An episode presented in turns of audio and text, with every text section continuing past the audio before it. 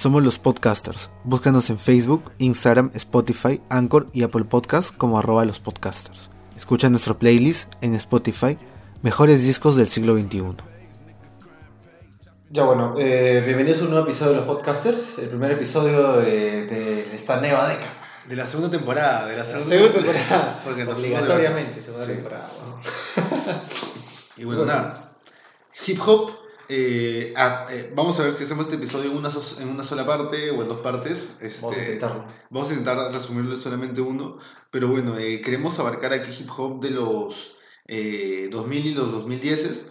Eh, como ya hemos hecho con otros géneros como el dream pop, el shoegaze, el post-punk o el pop-punk, ¿no? Ajá. Y en este caso ya eh, habíamos dejado esto para un poco después, porque no somos necesariamente conocedores de hip hop, No. eh, sino como grandes referentes de los 90s, 80s, como a Triple Y también Quest, década, pues, ¿no? T- Claro, ¿no? No Como- hemos sido ajenos, yo creo que sí. Sí, o sea, de hecho, no, tal vez para mí principalmente lo más comercial es un poco... ¿Cómo se llama? Ah, Eminem. Em, más que Eminem, este, o sea, sí me pasó a escuchar, este, estar escuchando Kanye, Ah. eh, estar escuchando, este, de repente eh, Jay-Z en su última fase de los, con The Carters, ¿no? Ah. Jay-Z de, de inicio de, la de, de, de los 2000, ¿no? Y de repente Chance the Rapper, Chance the Rapper sí me pegué con él hace un par de años bastante, ¿no? Y bueno, este, nada, y justamente de eso se trata, ¿no? Eh, ver en retrospectiva qué artistas se podrían decir han sido memorables, eh, des- destacables dentro de esta década y principalmente que nos han gustado más, porque también hemos dejado a artistas importantes o buenos eh, fuera del conteo más que nada por tiempo y porque realmente no los hemos No escuchado. lo has ¿no? escuchado, claro. O sea, de- los que están en esta lista son básicamente los que hemos escuchado durante esta, esta década, pues, ¿no? Que se fue. Y no, comenzamos con un discazo. O sea, yo creo que lo queríamos dejar para el final, pero qué buen inicio Sí. para comentar en este episodio. Y es el de Pinto de Butterfly, de 2015. To Pimp Butterfly. Sí, To Pimp Butterfly es el. Ese, creo que por muchas personas hasta lo han declarado el disco de la década. ¿Del siglo? El disco, ¿Hasta de, ahora? el disco de lo que va del siglo. Y, o sea, en verdad es un disco, se podría decir. eh, ¿Cómo se puede.? Ah, es como eh, te decías, ¿no? El Manic de Nas. Sí. Este, es como. ¿Cómo se dice? Este, Ray to Die, ¿no? Sí, eso es, es Eh, referencia. Claro, es, eh, es, es- referente dentro del género. Eh, no sé si marca un antes o un después dentro del género, pero yo creo que en cuanto a la inclusión del jazz dentro del hip hop de una manera más contundente, creo, Era- que, creo que permite fluir. Creo que la gente, eh, los, los artistas contemporáneos dicen como que, oye, tal vez le puedo, puedo seguir metiéndole más en el, jazz, en el hip hop jazz o en el jazz fusión con mayor libertad, ¿no? Creo que el, el, el introducir como que sonidos de jazz en hip hop era algo under en ese momento. No era tan metido en el mainstream. Y al menos eh, Kendrick lo, lo utilizó bastante justo en este disco. ¿no? Eh, sus anteriores discos sí eran más que nada un hip hop meramente. ¿no? Y cambia rotundamente el estilo de, de Kendrick en, en total manera. Yo eh, escuché a Kendrick con este disco, recuerdo. ¿No? Yo creo que en verdad, eh, considera que es su tercer disco, ¿no? O Sí. sea, eh, ya en el Good, Good Kid, Mad City ya era sobresaliente, o sea, Ajá. frente a contemporáneos como, no sé, eh, J. Cole, el mismo Chance the Rapper, eh, J-Rock, eh, se podría decir que destacaba, de hecho también fue bastante apadrinado por Ajá. Dre, por Snoop Dogg, por lo que era la West Coast, ¿no? Pero hablamos de una escena gringa, pues. O sea, no salía Claro. de ahí. Claro, No tío. Exactamente, porque ya creo que tenía una presencia eh, de años, porque, o sea, re- eh, también hay que recordar esta parte importante de la producción dentro del hip hop, que muchas veces primero son los mixtapes. Claro. Eh, son este, producciones más rudimentarias, más de home studio, y que hay raperos que pueden tener dos, tres, hasta cuatro mixtapes antes de sacar eh, una primera producción, y esos mixtapes ya son bien, este, bien valorados, bastante bien criticados. ¿no? claro. En este caso tuvimos These Walls, que me parece una de las canciones eh, eh, mejor ejecutadas del, del, de- ¿Del disco? del disco, sí. Me, creo que el, le- el aporte que le mete Thundercat en el bajo y en la composición es, eh, es tan eh, notable y memorable como tal vez en, el en sus colaboraciones con Mac Miller, ¿no? Exacto. Del último disco. A, a mí no sé, me, me, me, gusta toda esa cuestión de que hayan tantos feats en cada canción. Como que de por sí. Eso también vende, pues. ¿no? O sea, tú, estás- tú estás viendo ahí a Kendrick y estás viendo Thundercat. Estás viendo un club de gente que, que como que lo ha apoyado en hacer esa canción. Y llama. Llama, llama a la escucha, así de simple. Llama la atención para escucharlo. Eh, de por sí, Halls, líricamente, ¿de qué tratará? This Boys. Sí, Pucha, es básicamente esa canción de relajo y hablar de. Bueno, ¿cómo decirlo, miso- cómo decirlo históricamente? O sea, de sexo, alcohol, chicas, Ajá. fiestas, eh, lo que pasa entre cuatro paredes. Claro, contar, contar su experiencia en cuanto, en cuanto a ese ámbito, ¿no? Eh, Y creo que es un relajo dentro de un álbum que es bastante político, ¿no? Bastante Sí. de crítica. Porque, o sea, de hecho también hay canciones este, bastante sentimentales dirigidas a eh, personas de la familia de Kendrick. Eh, como eh, Mama, eh, por ejemplo, o You Ain't Gonna, you Ain't Gonna Lie, Say. eh, bueno, y por otro lado, hay que considerar la gente que participó dentro de la producción del disco, ¿no? En el disco anterior, Dr. Dre fue muy, estuvo muy presente. Eh, en verdad, el, el tío es una sombra, creo, cuando produce, a- cuando, cuando está detrás de algún protegido, ¿no? Como también lo vimos en algún momento en el caso de Anderson También en el. All-Star, ¿no? Eh, esos, es- esos bajos fuertes, robustos, los sintetizadores duros. eh, y en este caso, aunque no lo creas, aquí intervino Pharrell Williams. ¿En serio? Y, y en la canción más icónica del, del disco, que para mí es eh, All Right, ¿no? Por ejemplo, ahorita estábamos, estamos con Insti- Institutionalis. Ah, esa canción de culo. El zun, zun, zun, zun, zun. Oh, puta.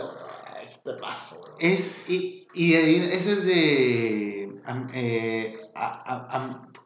África Bamba- África Bambata. Sí. ¿Cómo se llama? África. Sí, es de África Bambara. Es, un- es un sampleo de una canción de África Bambara que es eh, un referente del hip hop eh, que, o sea, elevó el hip hop a otro nivel, más allá de las mezclas, ya era un hip hop que componía sus propios beats. Bacán. Luego con África Bambata. Y ya, eh, ya eran gente mucho más eh, ducha en lo que es el uso de los sintetizadores. Ujú. O sea, eh, no sé, pucha, este disco. Tengo mis favoritos de este disco. Sé que el disco de por sí me gusta en general, pero tendría que quedarme con These Walls, con All Right y con, con You. Sí. Y, pero el- la siguiente canción que, que se- hemos seleccionado es el, el gran conocido All Right. No. que en verdad es este. O sea, eh, para este disco hemos seleccionado hasta seis canciones que vamos a poner dentro del playlist. No vamos a hablar de todas ahorita, Ajá. pero eh, básicamente por el gran trabajo de producción que tienen estas canciones. Sí. Es decir, eh, samplean de dos a tres canciones, dos a tres clásicos de la, de, de la música afro, de, de la música afrodescendiente dentro de Norteamérica principalmente, canciones de este, clásicos de RB, clásicos de soul, como Yo te decía, hasta clásicos del mismo hip hop. Llega un punto, yo eh, ahora que recuerdo que he escuchado un par de veces el disco, eh, llega un punto en el que te das cuenta que la mitad o la última parte del disco es bien diferente a la primera o a la segunda, pero que llega a, a estar ligadas por, por esta estrofa que, que, que empieza a completarse poco cuando, sigue, cuando sigue el disco. ¿no? Repite bastante esta, este poema, ¿no? Eh, I remember you was conflicted. Claro, lo empieza, lo empieza a completar por cada canción que, En cada- que se viene. Exactamente. Exacto. Ujú. Cuando termina, cuando comienza Kendrick a, a hablar otra vez, ¿no? Y... La segunda parte es mucho más jazzy. Sí, mucho más así. Y de hecho, este, lo marca, marca creo que ese cambio también se podría decir de eh, tal vez All Right, ¿no? Que eh, sam- samplea, se podría decir, o mejor dicho, reversiona esa frase de All my life I had to fight, que es del color púrpura. Exacto. La película de Steven Spielberg, que es. eh, o sea, es un clásico para, para, para, la genera para la generación de baby boomers, al menos. Sí. Es, es, un, o sea, es, es, es una película notable. Y ya, bueno, como decías, ¿no? Eh, y como también es otra canción que hemos elegido dentro del conteo en Mama, eh, y utiliza samples de R&B, ¿no? Y no necesariamente es eh, el R&B más antiguo de los 70. Dentro de este disco, Kendrick utiliza bastantes influencias de los 2000, 2002, 2005. Yo recuerdo bastante que David Bowie, hasta para la gente que está trabajando en el, en la- el último disco de David Bowie cuando, cuando murió, decían que escuchaba bastante a Kendrick Lamar, escuchaba bastante Tu, eh, tu para Butterfly. Más que nada para, para la estructura de un concepto, como disco, como álbum conceptual, ¿no? Pero, Ah, o sea, eso es lo que... Yo, viejo, o sea, cuando estaba haciendo, se puede decir, la- no una curación, pero sí la selección de estos temas para este conteo, men, todos los putos discos de hip hop son conceptuales, weón. Todos son conceptuales, todos te cuentan una historia, eh, desde, el- desde el, el músico que te parezca más básico Ajá. hasta más completo. O sea, Así viene la línea, al menos. tiene una narrativa, ¿me entiendes? O sea, tiene, un, tiene una introducción, una Ajá. presentación de personaje. Sí, Muchas sí. veces hasta no, no necesariamente te presenta, te presenta el artista. Entonces, el hecho de tener un, un concepto es una obligación para un MC. Yo creo que sí, me, bueno, ya estamos escuchando I Love Myself este, de Kendrick Lamar pa- para, para informarme un poco. Pero sí, o sea, yo creo que es ya una tradición, weón. creo que es una tradición, este, parte de la tradición oral, creo. Eh, o sea, y, cre- y es una tradición de- dentro de hip hop. Y de hecho, eh, de repente algunos personas más entendidas en lo que es este el arte del hip hop van a poder confirmarlo así, ¿no? De, Sí. de repente con conceptos más técnicos, más aterrizados, ¿no? Eh, por ejemplo, eh, para resaltar, ¿no? Como un dato curioso, en King Kunta llega a reversionar a Michael Jackson. O es sea, un crimen. Sí, en un criminal, o sea, la cantidad de, de referencias que puede tener. Ah, no, perdón. A Curtis Mayfield también los emplea dentro de King Kunta, que es un hit, que fue un Fue hitazo. un hitazo junto con All Right, Ujú. ¿no? Eh, pucha, yo creo que me quedo con eso. Me, me, me pareció un discazo. El The Creep of Butterfly. Es más, o sea, podría decir que fue como, como ese disco de apertura para empezar a escuchar hip hop, porque no escuchaba ni mierda. O sea, para una generación, mira, nace en el 2015, a mitad de década, eh, por un culo de gente. O sea, en- pensemos, ¿qué tan presente estaba el hip hop realmente en esa época con lo que está ahora? O sea, en esa época tal vez mucha gente te miraba con, con cara raro cuando escuchabas a, no sé, a Travis Scott, a Sam Rocky, cuando de y de repente la otra cara era Kid Cudi, eh, Kenji, Claro. eh, Drake, los chicos buenos del hip hop, los Claro. chicos de clase media del hip hop. La gente, las- la- los tipos mainstream, ya. Creo que ya lo daban por muerto al género cuando Kendrick Lamar, o sea, no, no por muerto, pero sí como que ya no era ese hip hop clásico que... Es como que dijeron, enseñaba. ya, chévere, llegaste a tu tope de hip hop. Y se acabó. Exactamente, o sea, ya el hip hop era como que ya, ahora cómo lo mezclamos con pop, Ajá. ¿me entiendes? Claro. Y es como que ahí le da, eh, o sea, no tan relevante creo, eh, como un segundo aire, pero sí creo que eh, le da un, un, un empuje interesante a, a, a- a lo que serían los siguientes artistas de hip hop. Es, es muy cierto lo de Kendrick, o sea, vuelve las raíces. Sí. O sea, ¿cuán- ¿cuántos este, artistas realmente eh, son melómanos como lo eran en un inicio los, los, este, los grandes íconos de hip hop y tienen esa paciencia para samplear temas? ¿no? Samplear y escuchar música. no. Y bueno, eh, Vamos con el Good Kid. Mad City, que en verdad, este, no, o sea, ¿cómo es esto? El segundo disco que vendríamos a elegir dentro de los mejores discos de la década es un empate entre, El Good Kid. entre Good Kid, Mad City y Damn. El Dam, que es el que le, que le precede a... No, perdón, que le sigue a Tu Pimp O sea, con Damn, yo creo que, o sea, ya mira, abre la década con Good Kid, Mad City, mitad de década a Butterfly y para terminar Damn. O sea, me Ajá. parece redondo. Me parece una década redonda para Ajá. Kendrick Lamar. Habiendo empezado en el 2010, 2009. 2009. O sea, es un, art- es un artista de los 2010 Ajá. y ya ha, o sea, se ha encumbrado y la gente está esperando con ansias que va a volver a hacer. O sea, sí, sin querer insultar a nadie. O sea, tú sabes que yo siempre hago comparaciones estúpidas. Ya. El Tom York de, de hop, man, o sea, el mundo está esperando que, que parpadee Kendrick Lamar y como que, oh, O sea, las conversaciones con Rick. Así como que. ah, Las conversaciones con Rick Rubin, man, o sea, ya- está en un nivel superlativo. O sea. Sí, pues. ha ganado el, el Pulitzer con Damn. O sea, ¿cómo no vamos a considerar un álbum que ha ganado el Pulitzer? ¿Me entiendes? Sí, pues. O sea, Sí, otra cosa, no otra por ser soberbio, pero o sea, es como un reconocimiento ya más amplio. Y eh, ya luego vamos a hablar de, de, de esto. Vamos a empezar rápidamente con, con se podría decir, un- uno de sus temas más, más clásicos. Más clásicos, claro. Antes de que saliera el All Right, This World, ese disco, eh, esta canción, Beach Don't Kill My Vibe, era la canción más conocida de Kendrick en ese entonces, en el 2013, 2014. ¿no? Eh, y salieron varias versiones. Salió una versión sola de Kendrick, salió una versión con Jay-Z también. De hecho, No. también, y, de hecho, dicen que la voz de la, la voz femenina en Bitch Donkey My Vibe es de Lady Gaga, si no me equivoco. Pero bueno, o sea, el To Pimp Butterfly me parece el desenlace lógico de, de lo que se venía trabajando en Good Kid, Mad City. O sea, aunque, de- aunque si tú ves bien los videoclips, tú aún ves a Kendrick en una postura no tan confrontacional con los problemas so- sociales de su época. Sí, solamente, no solamente como un testigo y narrar. Exacto, o sea, tiene una, narrat- una narrativa más centrada en sí mismo, en su persona, ¿no? Aquí intervino también Pharrell Williams. Eh, Porque en todo, ¿no? Sí, weón, o sea, dicen que el de Farrell este, planeó el, el beat de All Right en seis meses. Bueno. Puta, sí, pues el temón, weón. Es un.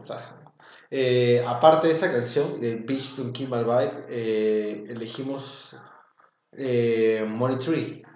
Tree con J-Rock, que es también de la misma escena de, eh, de West Coast. Eh, y Tree me parece un tema clásico de, de ¿cómo se podría decir? De mafiosos, de buscavidas, eh, un tema bastante, se podría decir, gángster o barrio, gu- gueto, o sea, es como, ¿cómo se puede? br- Bragging, como... Como Gangsta. ¿Cómo, no, ¿cómo se dice Brian? Como que sacando cachita, como que un tema donde tú, ¿cómo se podría decir? Alardeas. Alardeas lo que tiene. El tema del alardeo, man. O sea, no, no tanto del alardeo lo que tengo, sino de mi poder, ¿me entiendes? Ajá. De lo que puedo hacer, de, o sea, de, la, de cómo tú dominas en la calle, de cómo vas a atacar a la otra pandilla. eh, O sea, tenemos, hay que agregar que Kendrick toda su vida estuvo en Compton. Sí. Yo creo que eso le ayudó bastante también para, para, que no, para que no salga alguien a decirle como eres falso Claro. o esto es eh, una, es una maquinaria creada a tu alrededor. O como los últimos raperos que han salido hace, hace tres años. Ah, eres un industry plant, mañana. O sea, eres un artista prefabricado. Claro, y la mayoría de los artistas que han salido los últimos años son J. Cole, Chance the Rapper, Kid Cudi, o sea, Ajá. todos han hecho eso, man. Drake, o sea, Sí. todos han sido apadrinados por, por, por este, por Kanye hasta cierto punto, ¿me entiendes? Puta, también, o sea, todos han, pa- han, han, han pasado por derecho de piso. Y Kendrick fue mismo con, Kendrick. Kendrick fue Dorime con, fue, fue con este, con Dr. Dre y Snoop Dogg, man. Sí, pues. Claro, pero, o sea, que yo sepa, él como, o sea, fue algo tal vez más orgánico no tan impuesto. O sea, yo, yo vi un poco eso de que, tú sabes, o sea, el artista de hip hop, ya sea en su debut o en el segundo disco, ya está diciendo soy el rey del mundo, Exacto. domino la escena. Y es parte también de la Claro. narrativa de hip hop. Pero yo, yo creo que Kendrick, o sea, en el segundo disco, o sea, igual va tranqui, weón. Ajá. O sea, no es tan como Imponente. O sea, tanto imponente, sino como. Eh, o sea, es más real, tal vez, eh, con su ritmo. O sea, no- es, o sea lo, lo sientes coherente. No sé, yo siento que si meten muy rápido ese tema de puta, yo hago lo que me da la puta gana y tanta huevada, se quema muy rápido. No ayuda al pacto ficcional, como, no ayuda a construir esa relación Artista- artista público. ese pacto ficcional de yo te creo que tú eres el, el gángster, man. Tú, sí eres real. ¿no? Claro, exacto, exacto, exacto, exacto. Entonces el Pipo de Butterfly sí, también ese camino, ¿no? Como un progreso. Y Dam es algo completamente diferente. Claro, el Domingo Gordon es como ya soy el hijo de perra, ¿me entiendes? Claro, o sea, ahora, ahora te narro lo que sucede a mi alrededor y comento y critico esa Y eso es huevada. lo chévere, porque utiliza como el haber, el llegar a ese lugar, no para lanzarse flores necesariamente, con, pucha, ya, un momento de diversión como This Wolf, pero, o sea, de ahí tienes, todo es protesta, todo es lanzar Claro. un discurso, o sea, decir algo al respecto de lo que está sucediendo. Y en un momento súper político, como el 2015, o sea, Sí, ¿de- ¿en qué año empieza Donald Trump? ¿2016? 2016. Es un momento súper político, ¿me entiendes? Sí. Dan, que lo escuché nuevamente, y en verdad me pareció mejor que la primera vez que lo escuché. O sea, eh, me, me parece que Kendrick me, me parece más aterrizado con sus letras en este disco. O sea, me parece que si... ¿Cómo, cómo se podría decir? Eh, más concreto en lo que quiere decir. Exacto. O sea, más conciso, más acotado. Yo creo que acá, acá sí ponen la postura de, oye, ya llegué a, a rapero mainstream que lo está teniendo todo rápidamente. Y te comento cómo me siento. Creo yo. Con DNA es como que, es, la cacachita, ¿no? pero de una manera bien elegante, ¿no? Eh, hay una canción que dentro de este disco que también es Phil, en el que comenta como artista, pues, ¿no? Qué cosas no le agradan de llegar al estrellato, qué, qué cosas puede, puede perder un artista cuando llega a ese punto, ¿no? De fama también. Pero en este caso hemos elegido dos canciones, que es el que está sonando ahorita, que es el DNA y Element, ¿no? DNA tiene un videoclip bajísimo. Esa- Pero, o sea, yo, yo vuelvo nu- nuevamente sobre, sobre lo que comentaba anteriormente. O sea, llega y dice, aparte, yo soy un hijo de puta, o sea, te mete como terror de... Ajá. Y yo vengo con gente atrás, ¿me Claro. entiendes? Yo vengo con mi gente, yo vengo, yo vengo con mi gente, o sea, yo vengo a mofarme en tu cara, no solo, sino con mi gente, ¿me Ah. entiendes? Una hueá así. O sea, como que mis seguidores, o sea, tengo... Con, yo creo que más con la gente, o sea, porque si te das cuenta de la portada del a Butterfly, es eh, un montón de gente afro encima de Obama, ¿me entiendes? De Obama muerto. Me han muerto. O sea, Obama muerto, o sea, es como que tomamos la Casa Blanca. O sea, es, es un poco de, de humor negro, ¿me entiendes? Sí. Pero de hecho es como, es, es un statement, ¿no? De, o sea, él podría estar solo con las cadenas, ¿no? O sea, Sí, o sea, no digo que como que súper la primera persona que se da cuenta de esto, pero o sea, a ver, desde tal vez al Trip Paul Quest de la Soul, toda esa escuela de Nueva York, que no había un sentimiento así. sí. Entonces creo que, que eso es importante, ¿no? Me había olvidado de recomendarles el Pito de Butterfly, para, si son fanáticos de, de producción musical, es buenísimo.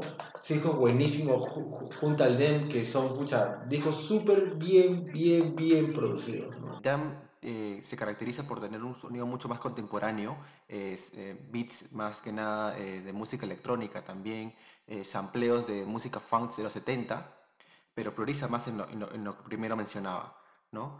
Pero eh, de manera lírica vemos que hay una evolución, ¿no? Eh, Lamar ya está en ese nivel de rapero del momento, rapero que ha, llegado a la cúspide de la fama y empieza a, a narrar temáticas muy específicas eh, durante todo el disco y esas se, se reflejan por el nombre de las canciones, ¿no? Pride, que sería orgullo, Feel, sentimientos, Loyalty con Rihanna, que es el- lealtad, DNA, que es más que nada, eh, Lamar empieza eh, de manera implícita a, representarse él mismo como una comunidad negra, como la comunidad de Compton, ¿no? Le- de que usualmente eh, son estereotipados, ¿no? Las drogas, la violencia, el machismo, ¿no? Eh, en Element empieza a, también a, demostrar esa, esa parte, como una, una, una persona común y corriente en, en esa comunidad en la que él ha vivido durante toda su infancia, adolescencia y juventud, se caracteriza, ¿no? Eh, tráfico de drogas, eh, delincuencia, violencia eh, familiar y todo ese tipo de situaciones. En eh, ya es algo mucho más comercial, es un poco más mainstream, ¿no? El hecho de cómo un, un rapero de, de- alto nivel empieza a, a valorar, ¿no?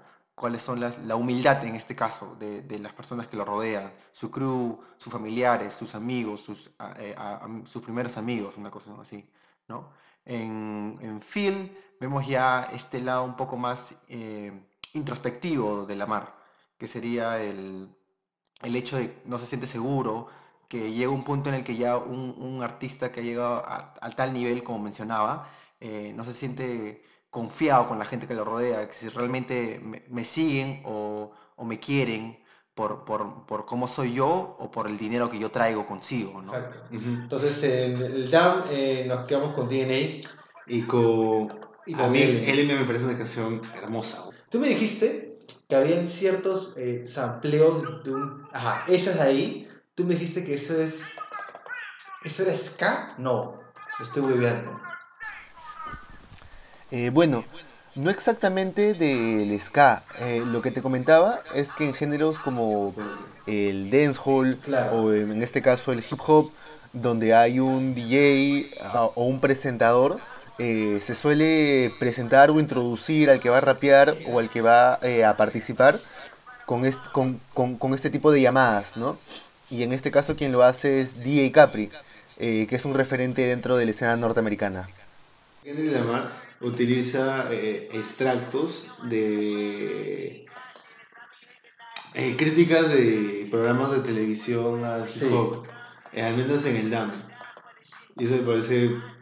Claro, DNA es eso más que nada, ¿no? O sea, hay una crítica a Kendrick en cuanto a cómo... eh, o sea, creo que justo en, ese, en esa entrevista en el que él se amplía esta introducción del DEM, empiezan a hablar de cómo Kendrick empieza, cómo Kendrick es un mal mensaje para, para un grupo delictivo de afroamericanos en, en- en Estados Unidos. Es como, es como el efecto chacalón, weón. O sea, el chacalón es para gente piraña, ¿mañas? Entonces, en ese, en ese, en ese, ese programa que es de la, creo era Fox News, empiezan a decir cómo Kendrick, con este último disco de To Pimp a Butterfly, en ese entonces, era como un, un, disco que representaba a, a los grupos delictivos afroamericanos. O sea, le estaban tirando barro, ¿mañas? Claro, y en verdad es, o sea, A eso- parcialmente sí, pero es, cierto, lo que hay, no o necesariamente. Claro, claro, o sea, es, o sea, o sea, los, los, los, llamados guetos, los barrios bajos, o sea, no es que tú, en- o sea, todo el rato están robándose entre ellos, No, no, drogas, o sea, no, o sea, hay comunidad, hay cultura, hay un culo de cultura, hay un culo de autogestión en esos barrios bajos. O sea, ¿por qué se han conocido estos artistas? ¿Por qué se han conocido este, cantantes? ¿Por qué se han conocido drag queens? ¿Por qué se han conocido? O sea, porque uno se autogestionan, dos son realmente talentosos, ¿no? O sea, no to- o sea, y o sea, quien cree que el que rapea es un delincuente Puta, decías... está cagando fuera el bote, porque básicamente el que rapea es el chico que no quiere salir a matar para tener dinero, weón. Tanta gente que, o sea, tantos MCs que hay en esta lista que dicen, oh, yo empecé a rapear, yo empecé a hacer mis discos porque... Ya no quería vender drogas. Algún día iba a vender drogas y me iban a meter a la cárcel. O me iban a matar, weón. O era un sicario y quería quitarme ese negocio, mañas. Entonces es como que una salida, ¿no? Creo que, puta, también hay que mencionar que, puta, la gente que está eh, comentando sobre ese disco era ¿no? O sea, se quedaron con el- todo el tema del rap que es como que gente directiva y toda esa cuestión, ¿no? Fue una manera muy ingeniosa de, de Kendrick de poder ampliar ese- esa pequeña entrevista, ¿no? Y mostrar DNA como, oye, puta, mira, acá estoy y tus comentarios de mierda me, me los paso por donde no me sale el sol. Ah, ya, no lo que te decía no era de que eh, es sampleo de una canción de ska, sino que me parece como cuando los MCs de dancehall Ajá. hacen sus presentaciones. presentaciones y presentan al MC. Ajá, ajá, ajá. Me suena demasiado eso. Y eso, y eso lo, lo- está presente en casi todo el disco, ¿no? En la gran mayoría de canciones. Y, y hay canciones, por ejemplo, eh, hay una canción que se llama Ya, que es referencia a Yahvé, a Dios, Claro. eh, en lo que es, este, se podría decir, eh, la cultura rastafara. Y recordemos de que Kendrick, antes de Tu Pimpa Butterfly, hace un viaje a Sudáfrica, donde ve la realidad de la gente afro en, en el mero Sudáfrica, weón. Entonces, este, creo que él ha, él ha recolectado diferencias, diferentes influencias de su propia cultura.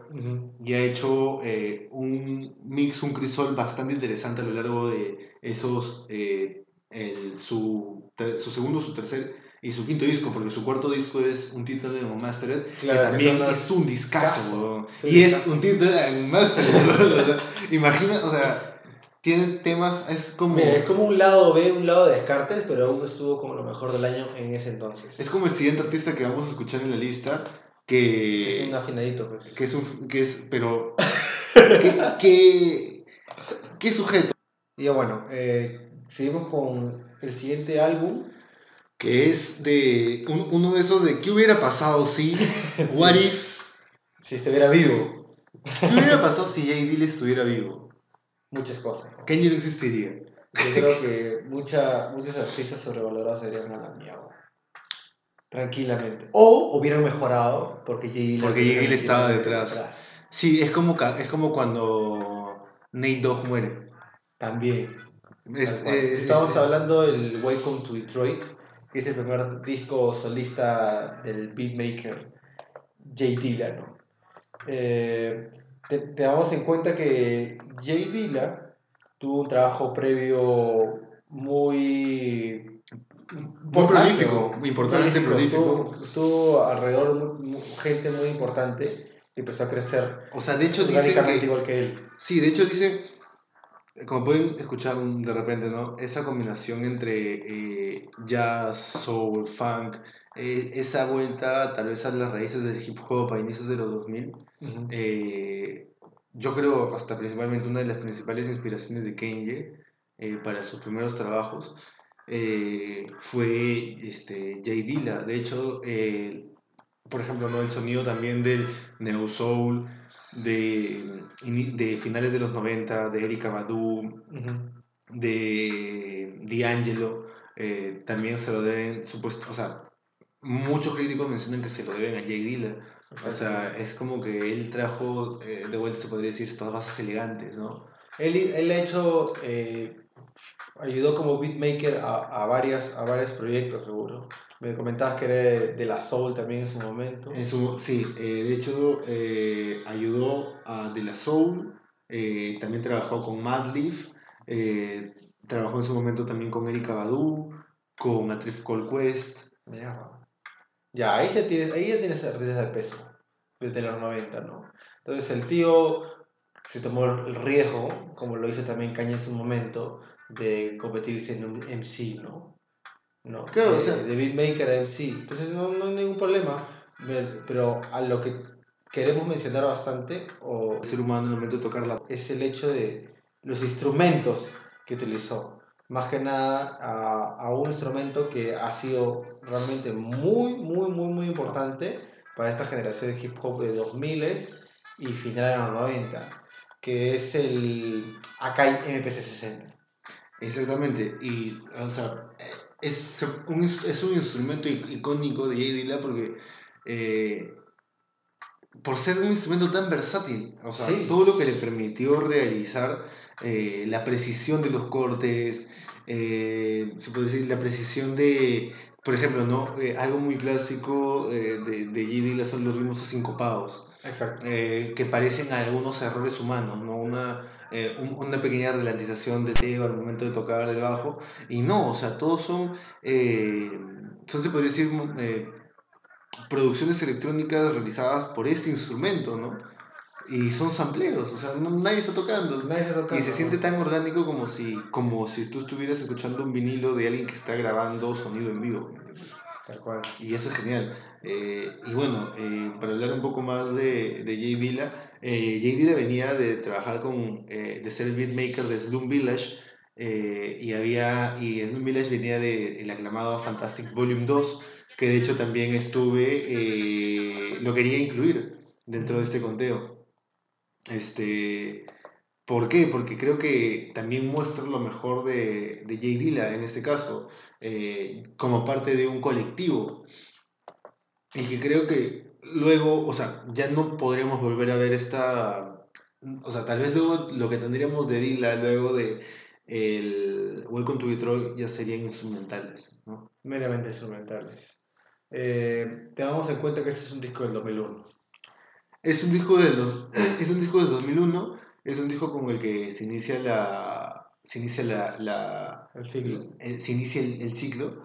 Eh, creo que también forma escuela para lo que vendría en, en- en esta década, en, en la primera, bueno, en la primera década de los 2000. Los beats que hace Dilla en este disco, eh, se convertirían en un super, super, super mainstream ahora.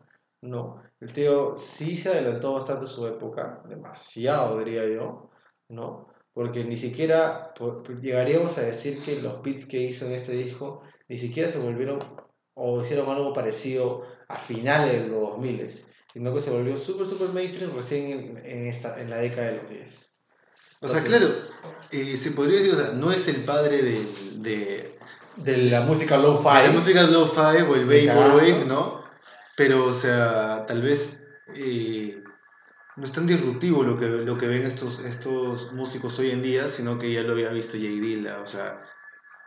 Y por ejemplo, esta canción, eh, BBB, Big Booty Express, eh, ¿por qué la seleccioné?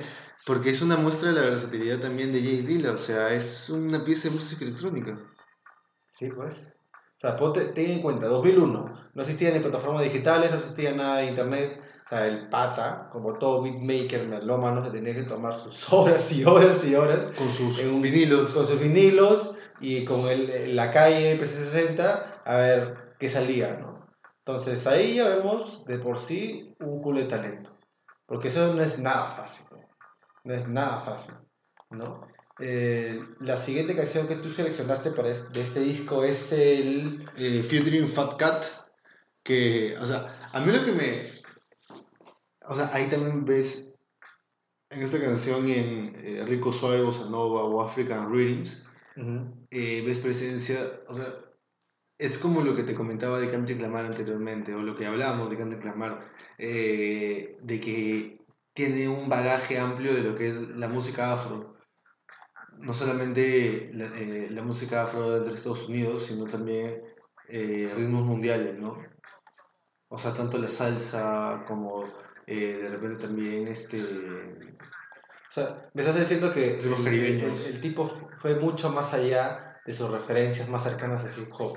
Creo que más adelante vamos Bueno, el siguiente disco que vamos a hablar es el Flower Boy de Tyler the Creator del 2017, cuarto disco de este rapero estadounidense. Y sí, bueno, no, este, en este caso, eh, Flower Boy viene cargado también de colaboraciones y de hecho es, eh, el, tal vez se podría decir el disco más íntimo de Tyler the Creator, el, el disco que más, en donde él más habla de él mismo. Eh, ah, estaba leyendo, ¿no? Que por ejemplo, eh, en el disco anterior había querido hacer algo más, eh, un disco de singles, ¿no? eh, un disco que, que llegue y reviente, ¿no? Pero en este caso, este, al ver de que, bueno, la crítica no fue tan favorable, ¿no? Este, quiso virar tal vez hacia algo más, más personal, más introspectivo, y de hecho eso, le, o sea, eso también trajo bastante cola, porque se estuvo comentando, se habló mucho de la vida personal de Tyler, ¿no? De si, si, si parte de este disco había sido para salir del closet, si era homosexual, si era bisexual. Pero eh, también sirvió un culo, ¿ah? Le sirvió un culo para tener esas imágenes y difundir su música. Claro, o sea, creo que también cambió de... Se podría decir que fue muy consciente de cambiar de estrategia. Sí, Eh, él también lo, lo- lo dijo bastante, ¿no? Y bueno, y tienes este canciones bastante pajas con... Bueno, personalmente me vacila mucho. Por ejemplo, ahorita Boredom es con... Eh, Corinne Bailey, por ejemplo, que creo que tocó techo en el 2013 o 2014 con Put Your Records, Put Your Re- Records On, una canción de R&B. Y bueno, y también tiene el aporte de Rex Orange County, que es de lo más eh, Ujú. top en el momento en las listas internacionales. Y eh, por otro lado, ¿no? en otros temas que escucharemos más adelante, también tiene participación de Steve Lacey, Jaden Smith, Rocky. Frank Ocean. Está el hijo de Will Smith ahí, pues, ¿no? Eh, sí, creo que está en ¿no? Podhole. O sea, Tyler eh, ya, había ya había seguido esa línea de hablar cierta parte de su vida privada de una manera muy explícita en sus discos anteriores. Ya lo había hecho en Globy, en Go- Golf, en la que habla sobre una canción de su padre y por qué este la abandonó. Algo muy denso, ¿no? Eh, en cambio, en Flower Boy siguió todavía esa línea un poco más íntima, pero le dio ese, ese aspecto, esa mirada un poco más como que bueno, hay- la vida continúa, ¿no? Ya estoy en otra etapa de mi vida y tanta cosa más. Cosa que para sus, para sus seguidores, eh, sus primeros seguidores, sus primeros discos sí fue algo como totalmente diferente, ¿no? Lo veían como ese rapero como que un poco de como que un poco más dark, ¿no? Un poco más explícito, un O sea, poco más claro, grosero. Es que, es que de hecho, este, Tyler, antes de, de tal vez este disco, o, claro, o, o- o dar el centro comercial, era un, era un rapero conocido de horror rap. Claro. O sea, Aparte que estaba metido en todo, este- en todo el, el colectivo de Tutor, ¿no? Exacto, y de hecho en ese colectivo sale, o sea, Un gente, culo de gente. un culo de gente, Air, Sweatshirt, Sale de ahí internet, de ahí, todo el, Claro, toda la gente de sí, internet sí, estaba ahí. Sita Sí, Kid es ahí, o sea, Frank Ocean sale de ese colectivo. O sea, y, y eso también me parece paja, porque este álbum tiene más influencias de lo que es eh, R&B, el neo soul. O sea, se podría decir de que eh, deja de lado un poco sus raíces, de, este, tal vez más en el horror rap, en el Memphis rap. Sí. Este, yo, lo veo un poco tal vez más relacionado un inicio a Insound Clown, Clown Pose, eh, o por ejemplo este, hasta el mismo Eminem, ¿no? Eh, o un rap eh, violento, ¿no? Exacto, era, era conocido así al principio en, la escena, en la escena under de rap estadounidense, ¿no? Pero en Flower Boy, pucha, le da un- le da un- es un cambio de 180 grados. Y de hecho está, es, es- este cambio creo que es apoyado en parte por su faceta de productor, porque como te comentaba un poco antes de, de empezar este, el programa, eh, muchas canciones de este álbum eh, fueron hechas para otros artistas. O sea, son descartes de artistas que no, no aceptan. Exacto, o sea, tal vez no lo llamaría cartas para no... ¿no? bueno, Oye, pero la cosa es darle un buen uso, ¿no? A los o temas. sea, mira, te digo, Who That Boy para Salim Malik, para Salim Malik. Glitter, ah no, perdón, Who, Who That Boy para Schoolboy Q. Eh, You Again, Ajá. que es un temazo, Temazo. que fue un hitsazo con Kali Uchis, era para Zayn Malik. Glitter para Justin Bieber. Y bueno, eh, I Ain't Got Time, eh, en un inicio fue para Kanye West y luego para Nicki Minaj. O o sea, se tiraron a. lo que me, me parece chévere es de que, o sea, tal vez no haciendo un tema tan personal. Pudo hacer algo más personal de lo que pensaba, ¿no? Porque es decir, haciendo temas para otras personas pudo liberar tal vez eh, Cierta parte- su espíritu creativo Sí. de, de lo que anteriormente había hecho, ¿no?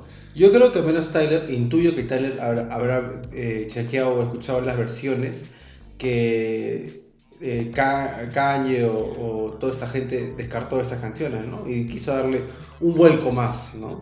A, a- a- a esta- a estas- versiones de, de canciones que no fueron aceptadas en, en primera instancia. Claro, y de hecho, o sea, como te comentaba, eh, estas canciones fueron compuestas por él. Es diferente. O sea, claro, por, por eso te digo, o sea, eso permitió, o sea, esa composición, ese desarrollo de composiciones, o sea, esa faceta de compositor permitió que Tyler eh, pudiera hacer cosas más allá de tal vez lo que había hecho en, en- en- en un inicio, ¿no? O con sus producciones anteriores, ¿no? Eh, tal vez no, jus- o sea, yo creo que una barrera muchas veces es como, y que le pasa a muchos artistas, es este, realmente tengo que ir por este camino, o sea, es como, este es el viraje que quiero hacer, y creo que esto fue el empujón tal vez para darse cuenta de lo que había, de, lo- o sea, los, los, los sonidos o los géneros que podían haber en él y tal vez la vena lírica que podía salir tal vez hablando de cosas muy profundas, pero tal vez de una manera muy personal. Claro. Y hace un disco que es el más personal hasta, hasta la fecha, o sea, Hasta la fecha, una sí. locura. No, o sea, yo en 2017 cuando salió este disco, era recién estaba metiendo al, al- al hip hop. O sea, salió el Den, salió el Flower Boy y ya como que, o sea, discos que escuchaba en ese momento acá. Y me parece paja de que se haya tal vez un- unido, no sé si a esta mm, tendencia de la música de más eh, girarse por el neo soul, por el R&B, como en esa misma época eh, el este The Internet de Godet o Thundercat un poco eh, un poco después, ¿no? Eh, tal vez la misma onda en esa época de las colaboraciones eh, previas de Mac Miller con, con Thundercat, también Anderson Paak. O sea, creo que toda Competencia esa- sana. Claro, como Una competencia sana. Dicho también ahora último, este año fue nominado Igor. De hecho que es un disco ya un poco más este con un de- de- desarrollo de personaje, eh, un disco eh, conceptual, ¿no? Para, Porque- para, para evitar rajes, ¿por qué Igor no y Flower Boy? Porque Igor no me gusta. Ay, weón. tampoco. Ay, tampoco. O sea, en verdad No yo, me creo, yo creo que si ahorita No volvería a escuchar Igor, luego de haber escuchado a Danny Brown y a, y a, y a Maf- y a Mafia, yo creo que le, o sea, me parecería tal vez mejor. Pero en el momento, o sea, creo que o sea, no me sentía conectado a, a lo que proponía Tyler en ese disco. Ah, O sea, hecho porque también Tyler, o sea, como que, o sea, no sé, eh, es, tal vez no me creo la coherencia y la historia de este yo personaje. digo igual. No la creo. O sea, de que tiene temas sí, pero no tiene toda esta línea temática que tiene Flower Boy. ¿no? Y no es por, pucha, por, por ser old y decir, ay, sí, me vacila más Flower Boy porque lo nuevo es una mierda. No, nada que ver. ¿no? Eh, me- he, llegado a ver por internet eh, cómo ha sido el, el performance de Igor en, en este tour y es muchísimo mejor que Flower Boy, ¿no? Pero Claro, o sea- la el contenido musical es totalmente diferente. Es como el Damn de Kendrick Lamar, Sí. o sea, son letras con- concretas, concisas, va al punto, eh, tiene una performance, eh, o sea, es como ya es un productor y cantante, y un productor y un artista logrado, Exacto. con Tenemos que seguir con el siguiente disco que es, Es- el de Jay Dilla. Volvimos con Jay Dilla. eh, y- Segundo disco El segundo disco de Jay Dilla, que es, eh, bueno, no el segundo disco cronológicamente, pero el segundo disco que hemos elegido. Y en este caso la canción es...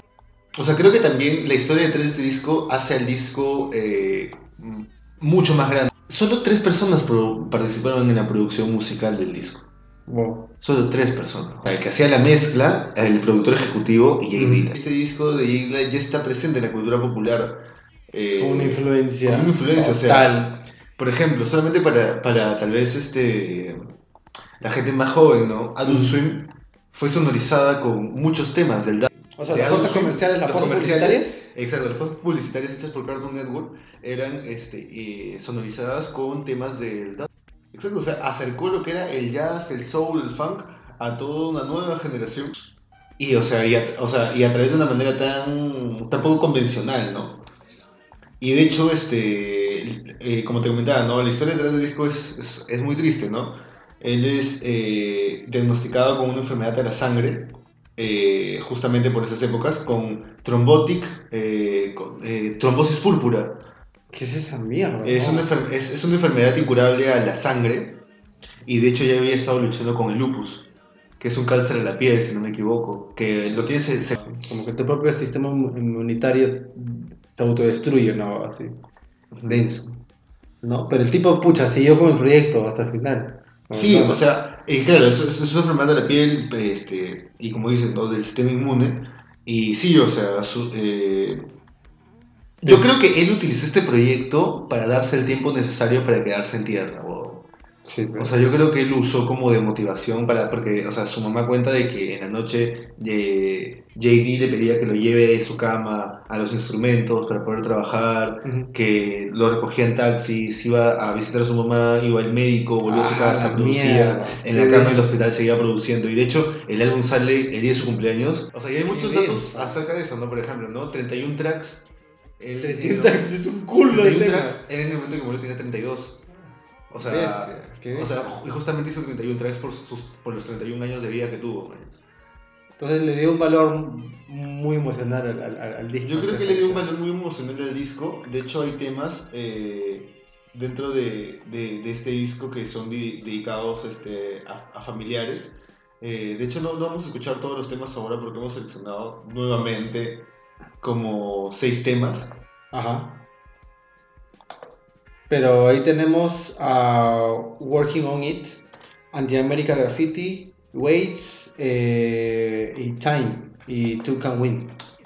Exacto. Y, o sea, y otra vez vemos la versatilidad de Dilla en las composiciones. O sea, no solamente tienes este, influencias de jazz, no solamente tienes, influencias de funk, de, o de hip hop de, eh, contemporáneo, ¿no? Sino también este, hay influencias de música electrónica.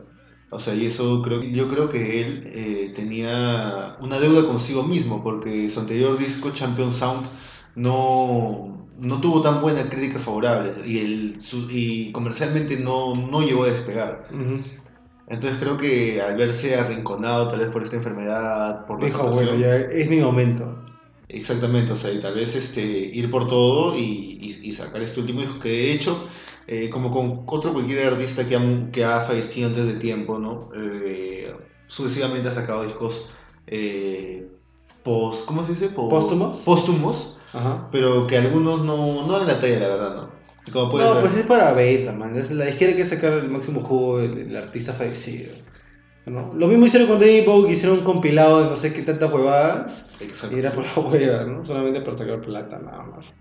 Y normal, o sea, no hay ningún problema con eso. Y como puedes ver, ¿no? En Working On It se samplea a Malcolm, a Malcolm McLaurin de New York Dolls, y, mejor dicho, que ha trabajado con bandas como New York, que, samplea a Beastie Boys. O sea, en otras canciones como Light My Fire, te samplea a James Brown, o sea, vuelve nuevamente con Beastie Boys.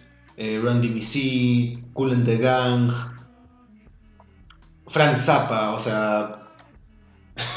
y- lo que comentan los cercanos también es de que eh, grababan, o sea, a veces iba al hospital a la tienda de discos, a sacar más discos para buscar más influencias, para poder seguir sampleando. Y en este caso, este, si bien tengo entendido, no trabajaba en una... El Akai MPC 60.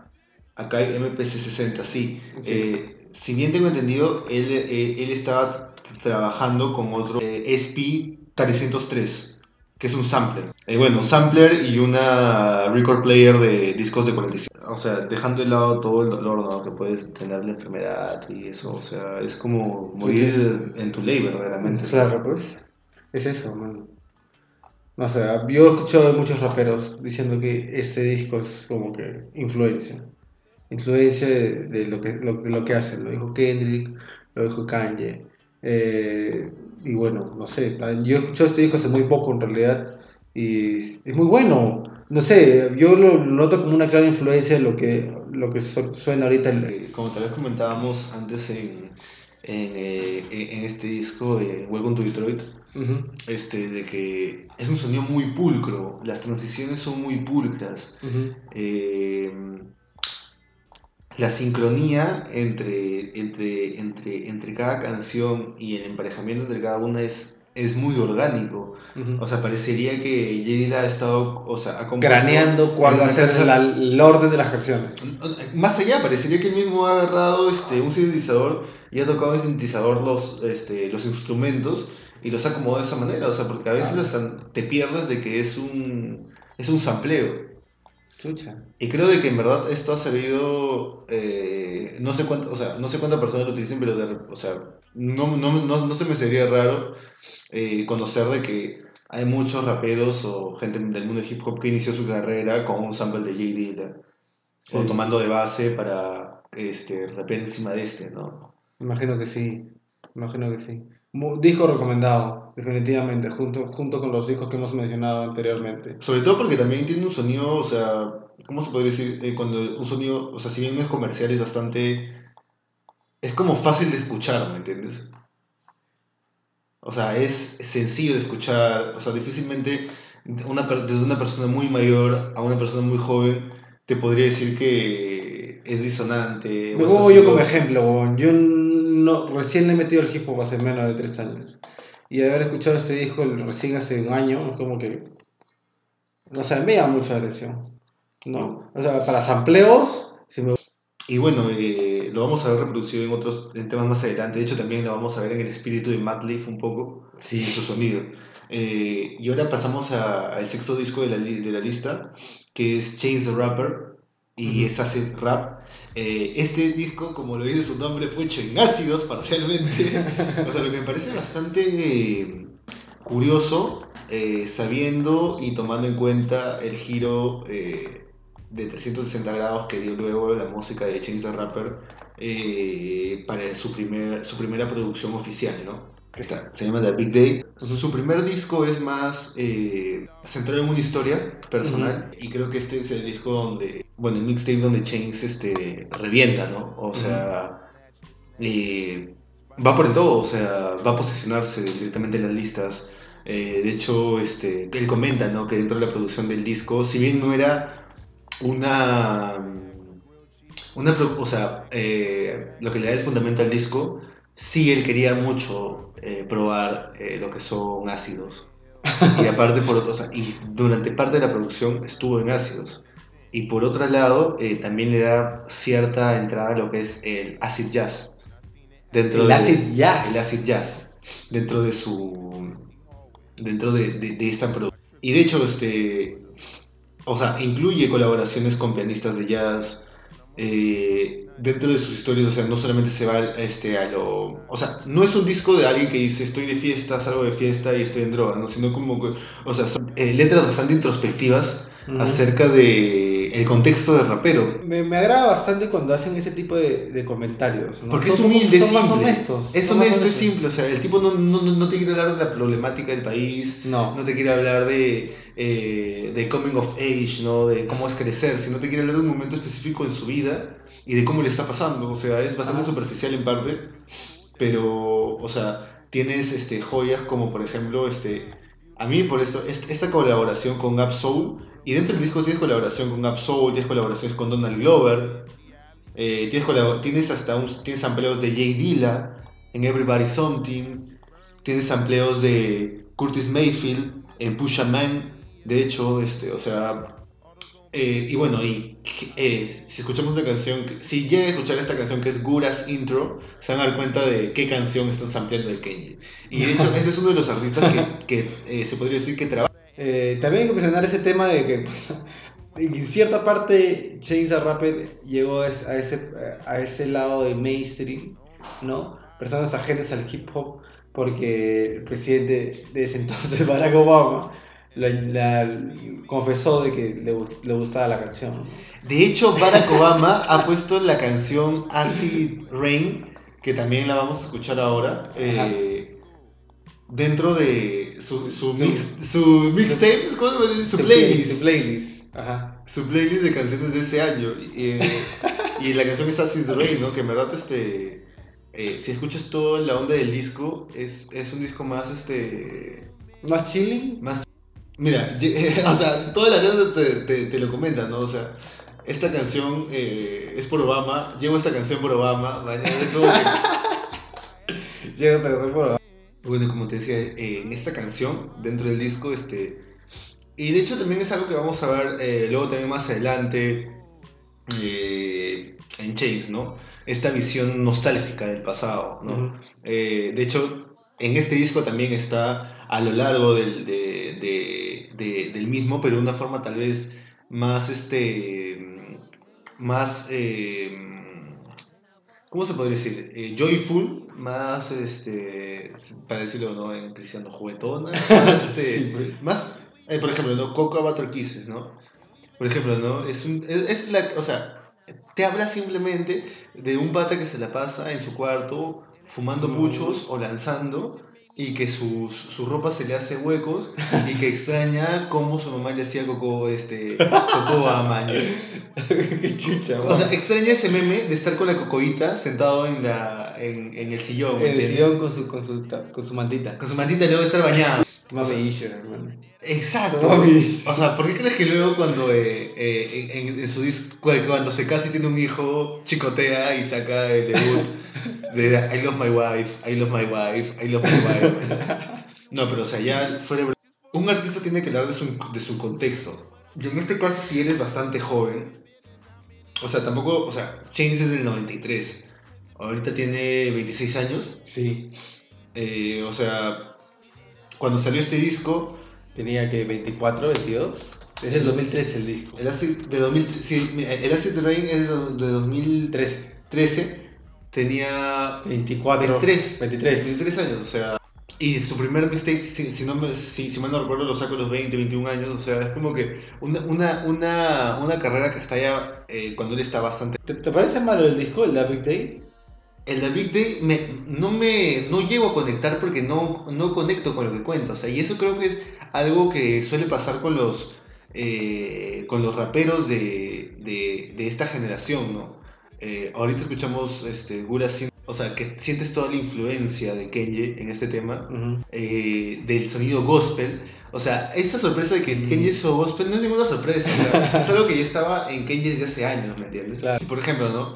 Este, y, y algo que sucede con esta nueva camada de raperos a partir del, del 2000 es que sus problemas, sus temas, sus issues, no son issues de la clase trabajadora, la clase obrera, eh, o, o la gente este, desaparada, homeless, Ujú. como en un- o, o sin un- o que vive de la seguridad social como Kendrick Lamar, ¿no? De, de repente, o como en su momento, ¿no? Este, salir del gueto, ¿no? Claro. O ser gente ya eh, hijos de profesionales o con oportunidad de ser profesional. que gente clase media. Gente de clase media baja, gente de Ajá. clase media profesional, ¿me entiendes? En donde ya tus problemas son otros.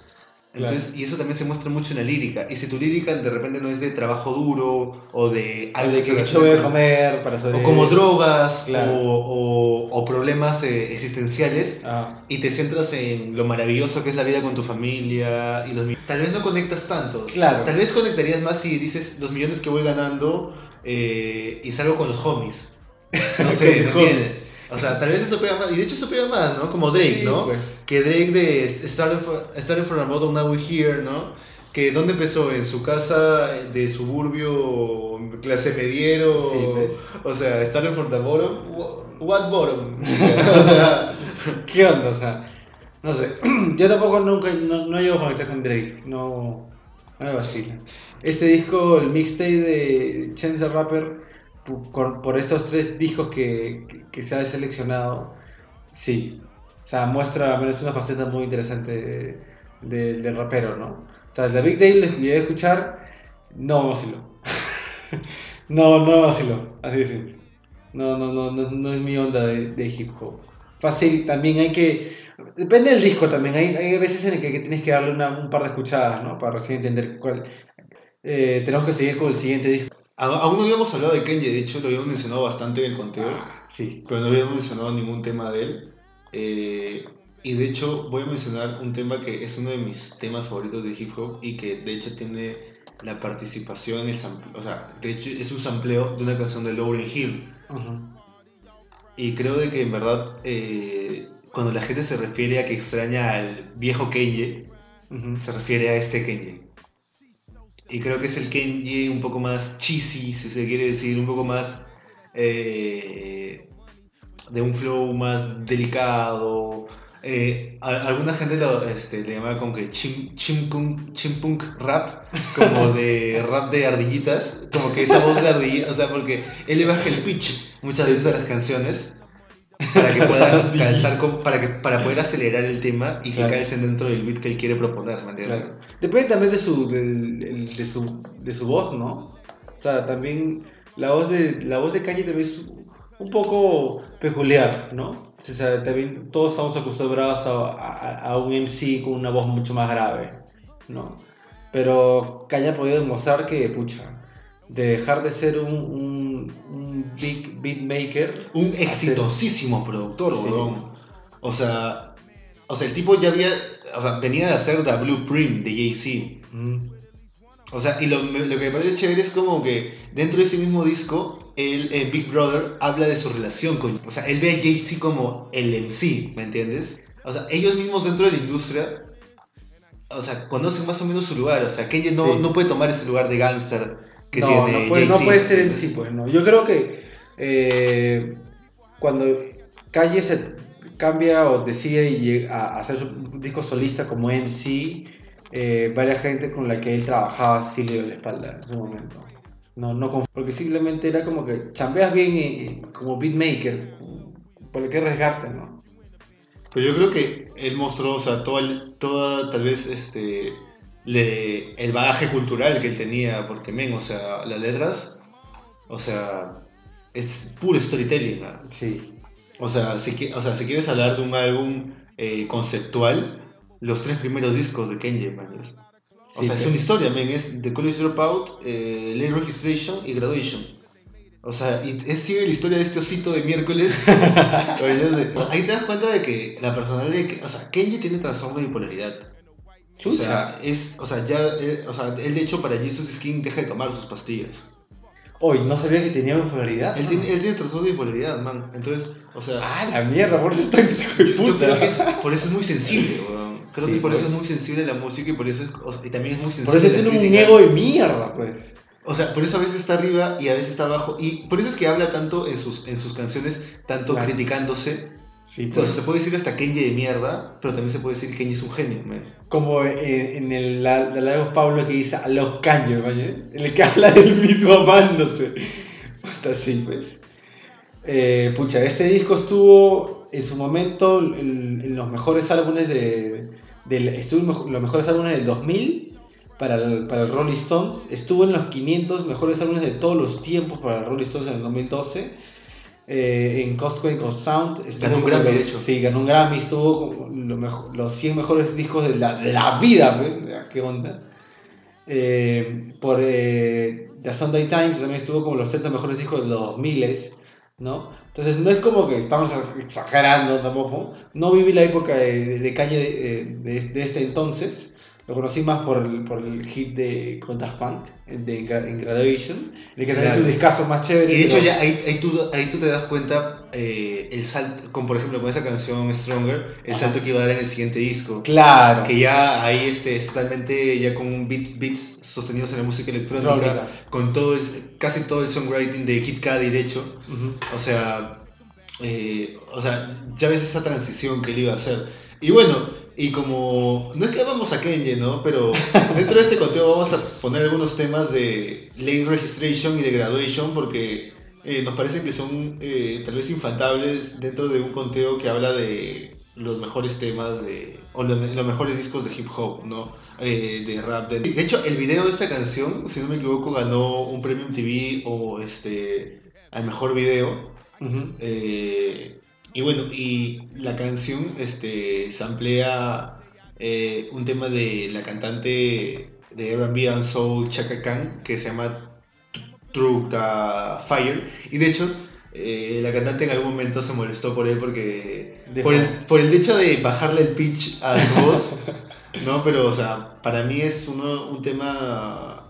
Un tema clásico de, de Kendrick. O sea, me, me- parece una muestra de la res- Yo creo que lo que peor que puede hacer la escena hip hop es eh, no darle su no darle su tiempo a, a los beatmakers, ¿no? O sea, de por sí los beatmakers deben caracterizarse por ser gente melómana y Kanye de por sí sí lo es y está buscando influencias y la, la, la, la ha podido demostrar en cada disco que ha sacado. En este trabajo, por ejemplo, aunque no lo creas, trabajado, eh, trabajó parte de los Black Eyed Peas.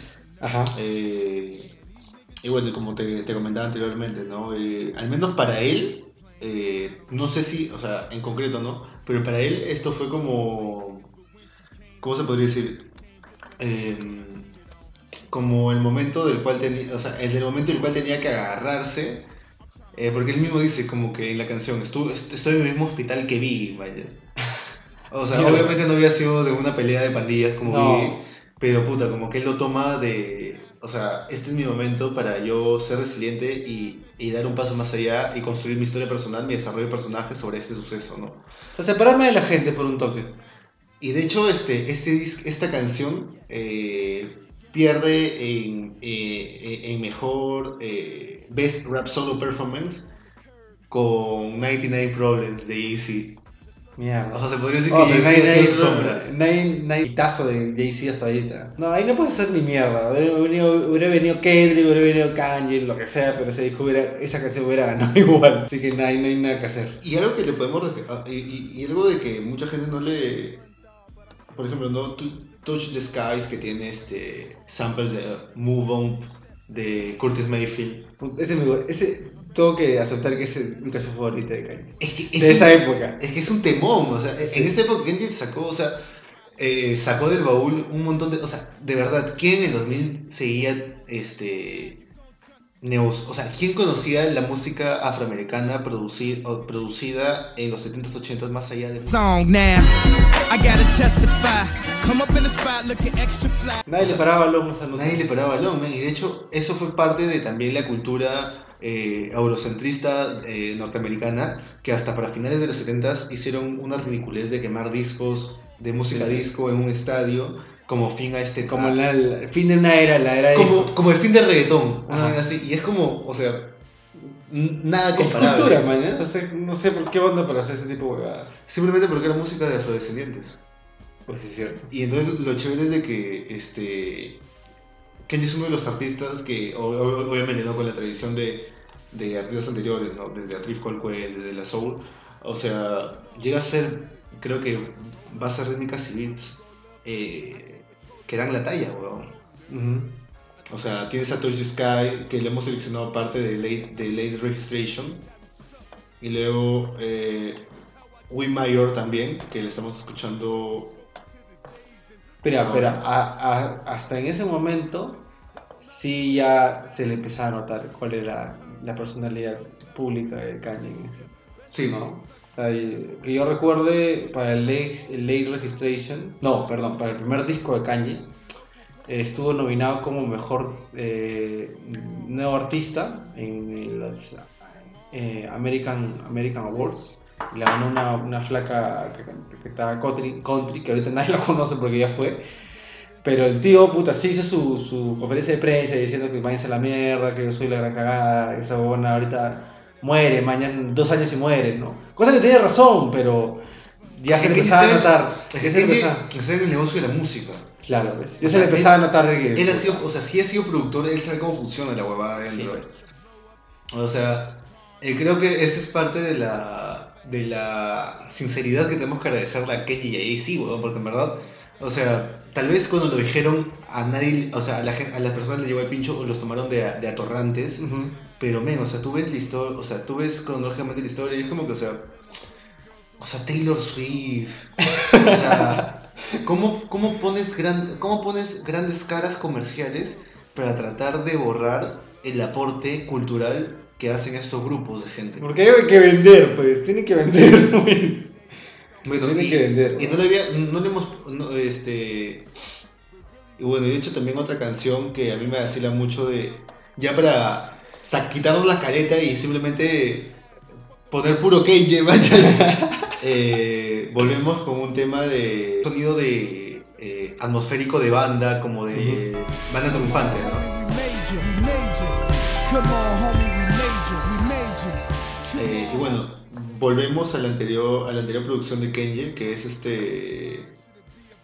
de College, eh, College Dropout, mejor dicho, y la última canción del disco, que es Los, Los Call, que donde creo que, si no me equivoco, participa en el segundo Rick Ross, pero bueno, ahí en, en el inicio participa, por ejemplo, Jay-Z. Magia, weón, es, es magia, es magia en un tema, weón, es como Beatmakers, o sea, dentro de lo poco que he escuchado, para mí, o sea, por el momento, al menos por eh, mi gusto personal, que si bien me vacila mucho la onda de West Coast, del soul, el funk, eh, voy mucho con la onda jazzy de, de- de Nueva York, eh, con Kenji, con Madlib, o sea, con el mismo Jay Dilla, ¿no? Que en verdad este, eh, colaboró bastante con lo que es este, la escena de Nueva York, ¿no?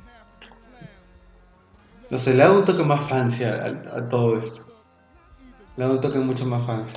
Y eso, eso vacila bastante, ¿no? O sea, a, a todo el mundo le, le vacila el gangsta rap, ¿no? Pero llega un momento en el que uno busca una mirada totalmente diferente. O sea, y aunque no se crea una mirada clásica, ¿no? Porque, o sea, o sea, estos, estos son tracks que tal vez, o sea, lo podría escuchar al costado de Momónimo Problems de, Sí, pues. De, de, de Biggie. Dar ese toque, dar ese toque clásico. o, o Keep Your Head Up de Tupac. Y bueno, y de ahí para ya saltar en el tiempo e ir al, al último de, la- de esta primera trilogía de Kenji, eh, Graduation. Eh, Para darle el fin al, al, al osito. Ajá, para darle el fin al osito, eh, por ejemplo, no, este que es un temón que es Flashing Lights. Eh, es un trabajo, o sea, difiere de lo que anteriormente había hecho. Que, o sea, ya más cercano a la música electrónica, más cercano al pop. Muy buena jugada para hacer ese feat con Daft Punk. O sea, en su momento, esa fue la canción más conocida de- del, de Kanye y del de Graduation, ¿no? Stronger, ¿no? Hasta, hasta mucho tiempo después. Ni siquiera en My Beautiful Dark Fantasy pudo sublevar ese, ese- ese- Y bueno, eh, no sé, yo este Graduation salió en el 2008. Mira, ya tiene como más, más de do- 12 años de, de- de antigüedad ese disco. ¿no? Pero quiso darle un, un- un buen fin a una, una era, ¿no? Ella sabía que tenía que avanzar. O sea, y de hecho, o sea, yo, yo entiendo a esa gente que se sorprende Con a algún cambio que propone un artista en el siguiente disco. O sea, tú lo, o sea, que ella te lo dice en la cara. O sea, te dice, oye, en el siguiente disco voy a trabajar esta huevada. Sí, man". pues.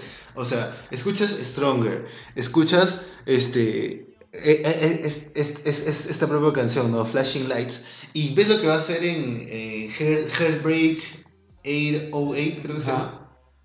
Como hablamos en otros discos, ¿no? Esta revalorización de estos artistas por parte de, eh, últimamente, ¿no? Childish Gambino, por parte de eh, Anderson Paak, por parte de The Internet, Steve Lacey. Y tú te das cuenta de que esto no surge de la nada, sino que es... eh, Viene con mucha anticipación, o sea, para que la gente no se sorprenda. son sinapsis culturales eh, que ha estado creando dentro de la escena eh, más mainstream artistas como Kenji, como Jay-Z y por los que siempre se han mechado, ¿no? o sea, Pero que siempre han dicho, oh, escucha esta huevada, no escuches eso comercial, escucha Billón, no escuches... Como Kanye que salió lo de Tyler diciendo que Beyoncé le ha sacado el mejor disco de la historia nada más. ¿eh?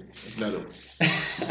Bueno, y para, para cerrar la de Kenny, ¿no? Creo que ya, o sea, este tema de... Sí, tenemos que confesar que nos gusta Kanye un culo. Sí, o sea, ya, ya para terminar, este, Cantar Me Nothing, ¿no? O sea, que en verdad es, o sea, es ya lo más obvio creo que tiene Kenji eh, dentro de estos tres primeros discos de él, este, como que tirando flores acerca de sí mismo, ¿no? Ajá. O sea, tomemos, tomemos en cuenta que estos tres discos son antes del 2010. ¿Qué chucha estás hablando? O sea, son antes del 2010 y, o sea, Mira, es una década. Y lo más el, locazo- y el huevón sacó. ¿Cuántos discos ha sacado? ¿Cuatro? ¿En una ¿de sola década? eso?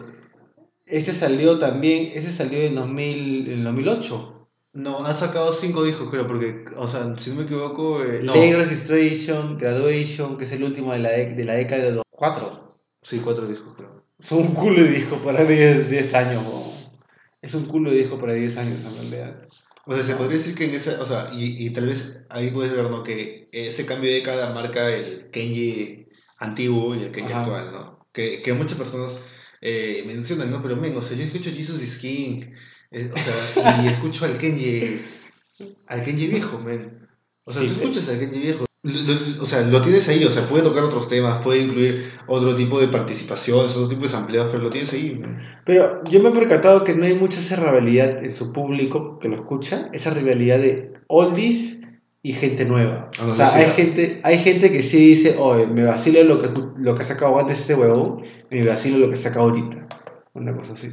Porque es como que en cierta parte Kanye ha sido como este, este, esta persona, como un mentor, ¿no? De que, oye, conmigo pues, te puedo, te puedo, te puedo estar dando nuevas tendencias a lo que el hip hop se refiere eh, en- en- para esta década o para estas épocas. ¿no? Y eso es lo chévere, de que, o sea, por ejemplo, mencionamos un poco de que hay MCs que se, que se inspiran bastante, pero, o sea, a veces no es tan importante el MC sino el productor. Y Kenji es un productor y es eh, un rap. Produce, busca las referencias musicales, o sea, es una doble chamba. Sí. Eh, tenemos que seguir con el siguiente disco. Es el octavo disco de la lista.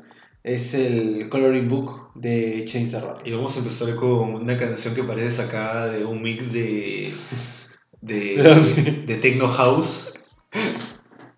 Es con Lil Wayne.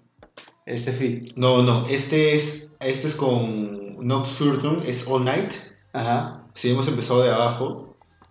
Este. Y nada, este, por ejemplo, este, este es también un segundo, es un tercer mixtape.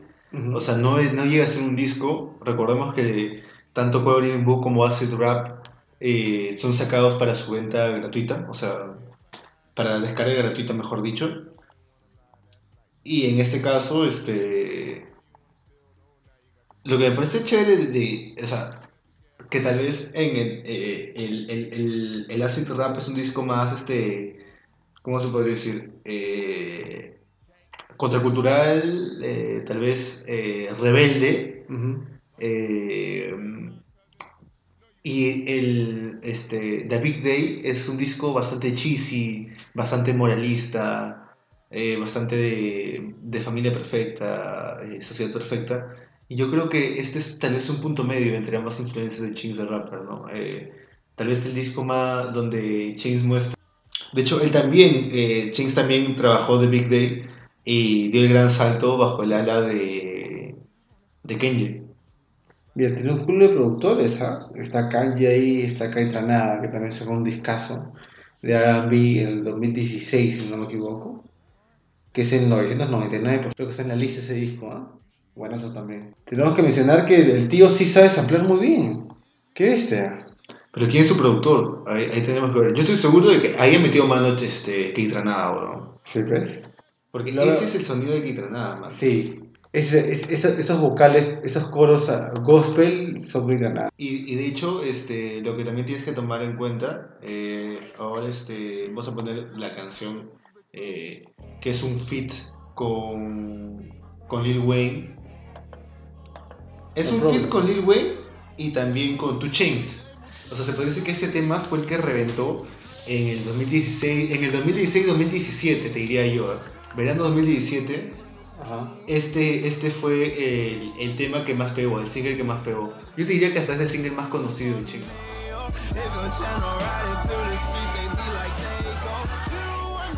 Este. Y bueno, y, y- y en este disco, o sea, como te comentaba anteriormente, o sea, no hay esos límites que tal vez luego veríamos en otras producciones de. como un Chase más contenido, ¿no? O sea, aquí a pesar de que ya toca temas este, eh, más cercanos a, a- a su propia visión también de la religión, a su propia visión de la familia, a su propia visión de la vida. De hecho, lo vamos a ver más adelante en Saint Drugs, ¿no? O sea, que es la historia de básicamente cuando te alejas de alguien que ya no, que ya no tiene los mismos hábitos. O sea, una persona a la que ya no le sigues el, el- el ritmo. Y, en el primer tema del disco, All We Got, hay participación de Kenji West y el coro de niños de Chicago. O sea, Kenji, coro de niños, o sea, ahí te das cuenta de que en este disco también... Jesus, Jesus. Jesus. o sea, ahí te das cuenta de que en este disco ha metido bastante mano Kenji, ¿me entiendes? De hecho, también hay participación de lo que es The Social Experiment, Ajá. que es una eh, banda de hip hop neo soul eh, de Chains con otros músicos. O sea, también tienes ahí este de que y como y como y como, lo- y como comentamos, ¿no? Ese ese track All Night con el que empezamos el conteo fue producido Este huevón de Kanye le habrá donado un par de samples que no utilizó para el Jesus en este mixtape, huevón. ¿Tú crees? Yo creo que sí. Es que suena muy gospel y me recuerda mucho al Jesus. Me, suelta- me, me recuerda bastante al Jesus esta canción. O sea, yo creo que también puede haber eso o, o- o que tanto de la colaboración creativa entre ambos haya surgido este los versos de, de Lil Wayne son son precisos. Sí. ¿no? O sea, tú cuando puedes salir Wayne rapeando sin que sin- o sea, es como Ya está, ya. O sea, en verdad es, es un, se puede decir que es un comeback interesante porque Lil Wayne en esa época, justamente de lo que habla en la canción, eh, había estado ingresado en rehabilitación dos veces seguidas, ¿no? Por tomar este Purple... Puta, ese, Purple pata- Jazz, ese tío es Purple un caso. Y de hecho, eh, lo chévere de, de Chains es de que en este en el anterior disco habla eh, regular de lo que era el, el Purple Drink, de lo que son este también el consumo, como te mencionaba, ácidos, drogas. Para, para que la gente no sabe qué, qué, qué es el Purple Drink. El Purple Drink es combinar jarabe para la tos con esquites eh, y Sprite. Y ahí esa hueá que es como el clon, una hueá. Claro, es como si te metieras una clona, te deja dope. O sea, te deja chorreado. No llego. Y bueno, y vamos con la última canción, ¿no? De que. O sea, yo siento que ya. O sea, esto. Para mí. Eh, mira, tener canciones como How Great o Blessings que hablan de, de Dios, básicamente. O sea, tienes esta canción con notorios aires de gospel. O sea, que fue este, amada en su momento por eh, artistas colosales como Beyoncé o Jay-Z, ¿me entiendes? O sea. Tuvo un culo de respaldo. Luego es un de. Es, es, eh, Colin Book, si no me equivoco, fue nominado a los Grammys. También, de hecho, fue el primer álbum eh, en streaming online que ganó un Grammy. Chucha. Él gan- ganó el Grammy en 2007, de hecho, este, con este disco y, o sea, todo lo que se venía después para, para Chains parecía augurar lo mejor. O lo mejor, weón. La Big Day, pucha, sí, tuvo su, tu- tuvo su tour, ¿no? O sea, tuvo su tour comercial y se lanzó, pero musicalmente, calidad musical. Por eso, mira, imagínate pasar de, o sea, un, o sea, la gente lo rankeaba como a más, 9.1, 4.5, 9 de 10, 4 estrellas, 5 estrellas, man. Y en verdad fue como se, como se llamaría en, el, en la industria un flop. fue un flop, weón. Pero bueno, nada, este, que- quedarnos con, con lo mejor de, de Chings the Rapper. Y, o sea, yo al menos sí espero a ver qué, con, qué, con, qué viene, con qué viene después, porque, o sea, estas incursiones de hip, de gospel rap Ujú. eh, y el perfecto equilibrio que logra hacer en el Coloring Book. ¿Por qué escoger el Coloring Book y el acid rap? Porque el acid rap te muestra una faceta de Chains de un- un- una, una de las facetas más interesantes de raperos jóvenes eh, dentro de la industria. Una propuesta bastante clara, una propuesta novedosa, una propuesta que no la ves en ASAP Rocky, que no la ves eh, de repente en el mismo taller de Creator. El, el momento adecuado para que es- este MC pueda tener toda una gente detrás que lo produce, ¿no? Exacto, o sea, y, y- o sea, y es una propuesta genial. Luego, el Coloring Book se podría decir que ya es cuando, cuando Kevin Parker este, llega al mainstream. ¿me Llega, llega el current. Claro, exact- exactamente. Llega el este es el current de Llega, llega el. Happen. Eh, me- exactamente, o sea, es como que llegas a un momento en el que ya recibes influencias de la gente de la industria y te van como que orientando eh, hacia dónde puedes Claro. eh, dirigir tu genio creativo. Y en este caso, The Big Day sigue con la línea gospel de este disco, Pero, ya, chorri. ya toca temas Es más chorri, toca- que ya toca temas más gospel. Sí. toca temas más eh, religiosos, cristianos, de familia, morales, ¿me entiendes? En cambio aquí es como que rozando esa atmósfera gospel, go- eh, perdón, gospel, pero con su propia propuesta creativa. También. Y bueno, y ya para te- eh, terminamos con, con esta canción y pasamos a una, a una de, las de las mejores producciones de Freddie Gibbs y Madlib. Sea, Madlib, en realidad ha sido un beatmaker de AMC que ya estaba metido en la escena. Sí, Desde o sea, final Madlib de los es- 90 ya tiene su experiencia, ¿no? O sea, si Madlib tiene años, de hecho, eh, a- o sea, por, por decir poco, ¿no? Eh, beatmakers que hemos mencionado anteriormente, eh, Ken y J. Dilla, con ellos he trabajado, o sea, es parte de la escena. Eh, si quieren buscar además de ellos, de hecho, también tienen colaboraciones chéveres. De hecho, también eh, tienen participaciones chéveres. eh, por ejemplo, eh, Madlib participa. eh, no en un documental sobre J. Dilla, pero hay un, hay, hay un interview eh, con Madlib donde te habla también sobre su cercanía con ese beatmaker, ¿no? Y del álbum que llegaron a sacar juntos. ¿Y qué puedes, tú qué, qué opinión tienes de, de este? O sea, yo lo primero que, que saqué es de que, o sea, comprobé parte de lo que a veces decían, este, alguna crítica de que si tú le subieras tal vez un tono más a la voz de Freddie Gibbs sería tu propio. ¿Por qué comparar? Mano, para, para, para el... Para posicionarlo para el bardo, el bardo, para el posicionamiento. Yo lo que puedo decir es que he escuchado muy poco Madlib. Lo único que he escuchado de Madlib ha sido este disco colaborativo que es con, eh, con NF Doom. Eh, y es igual, o sea, es un disco, es un disco redondo. Es estos discos que tú dices, pucha, no va a saltar ni mierda porque me estaba vacilando un culo, ¿no? El- los amplios son de la puta madre. Qué bestia, ¿no? Para ser, un, para ser una persona ya con, una mayor experiencia de, hace- de 20 años, sorprende aún, ¿no? Us- usualmente lo que vemos en, en varios artistas eh, de hip hop es como que se guardan un culo, se guardan para ciertos discos, o es como que quiero sacar mi disco col- colaborativo y puta, me meto al mainstream, ya, saldrá lo que sea, mañana. Pero la cosa es que eh, aún estoy en la, en la escena. Cosa que con Madlib no, no es así, ¿no? Siempre trata de sacar su mejor material. Freddie Gibbs, yo lo veo más como, o sea, un rapero completo. Te puedes seguir el beat como, como, o sea, te puedes seguir como cantaría Frank Zappa eh, subiendo y bajando tonos alrededor de una canción. O sea, Freddie Gibbs podría hacer lo mismo con, con el beat que tú le pongas, ¿me entiendes? O sea, es como que eh, es, su flow es muy versátil, eh, sus remates son bastante poderosos, narra una historia en la canción. O sea, creo que, por ejemplo, Situations, ¿no? Este, la vida de un, de, o sea, de alguien que tiene que buscar, de un buscavidas en la calle.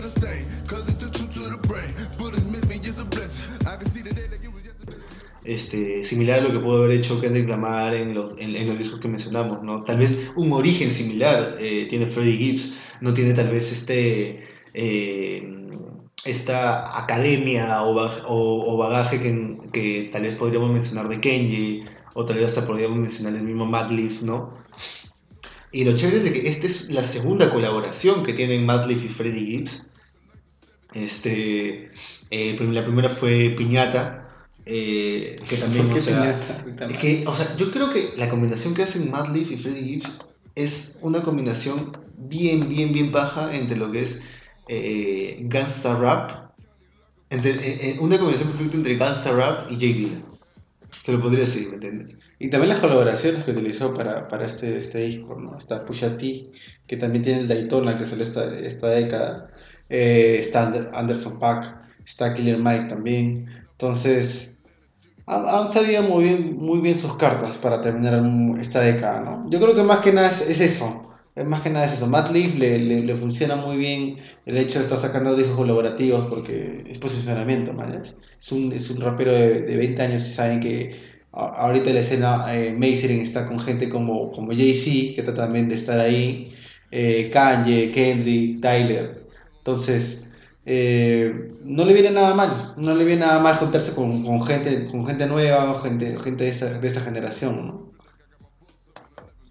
O sea, como- o sea, ahora he escuchado esta canción que es este Goddamn, que de hecho este disco ha salido con una estética súper setentera, súper este eh, Rick James, súper este Erwin and Fire, o sea, una, una, una estética. De hecho, podemos ver en el video de Get Down a, a Freddie Gibbs con una peluca similar a la de Rick James, o sea.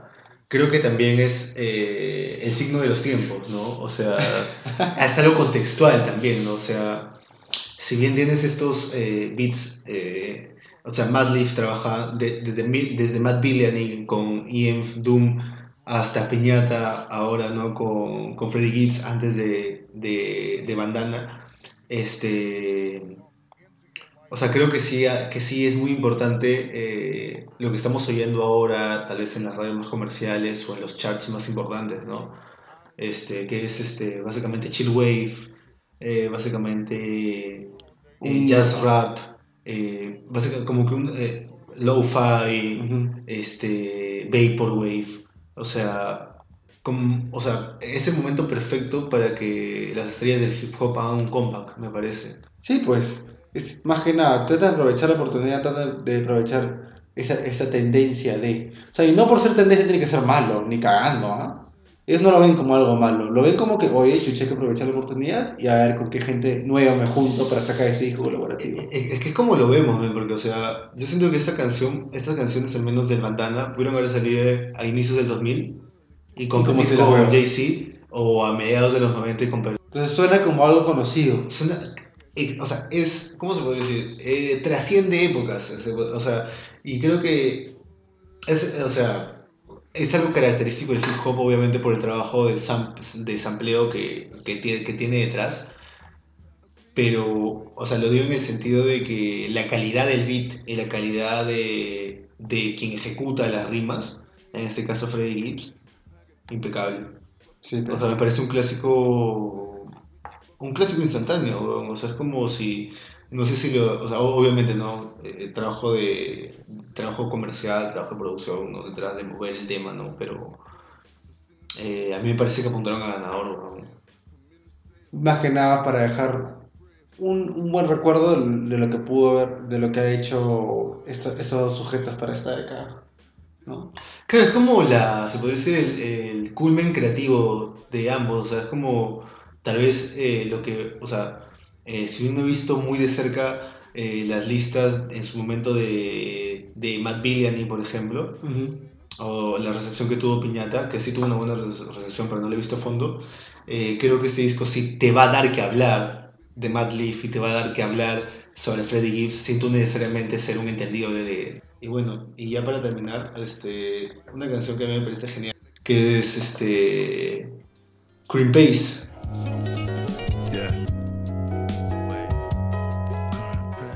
Que lo que más me vacila es de que tiene esta tal vez un poco de, humor negro al que está a- a- acostumbrado este Mad Leaf, ¿no?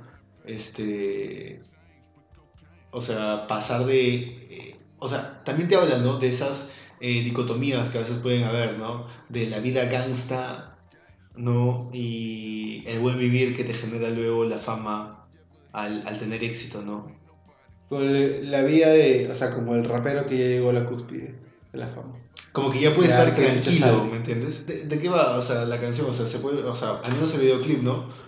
Eh, Freddie Gibbs, en su, se puede decir, en su granja, viviendo la vida, tranquilazo, fumando blunt tras blunt, ya realizado, ¿me entiendes? Similar a, a um, Jesus is King de Kenji, Pero que sí, se ven los mismos planos, ¿no? Sí. Este... Pero sí drogas. Exactamente, Y sin trabajando sexo como previo que- matrimonial. Como, como que voy a chorrear en mi terreno de 100.000 hectáreas con el éxito que he logrado a, la- a la- a los años de mi Y carrera. con mi ¿no? cebra. Y con mi cebra, ¿me entiendes? O sea, claro, como que ya, lo- ya o sea, ya, yo lo veo como ya lo logré, no tengo nada que demostrarle a nadie. Tenemos que seguir con el siguiente disco. Es ya nuestro aporte femenino en la lista, ¿no? Que es el, el- el Little Sims.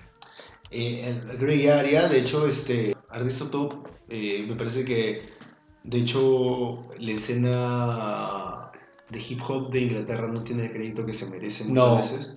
No tiene ni mierda de De crédito. hecho, eh, o sea, uno de géneros como el grime, ¿no? De gente como Stormzy, por ejemplo. Y en este caso, este, Little Sims, yo creo que eh, se podría decir eh, reventó la crítica con esta producción, ¿no?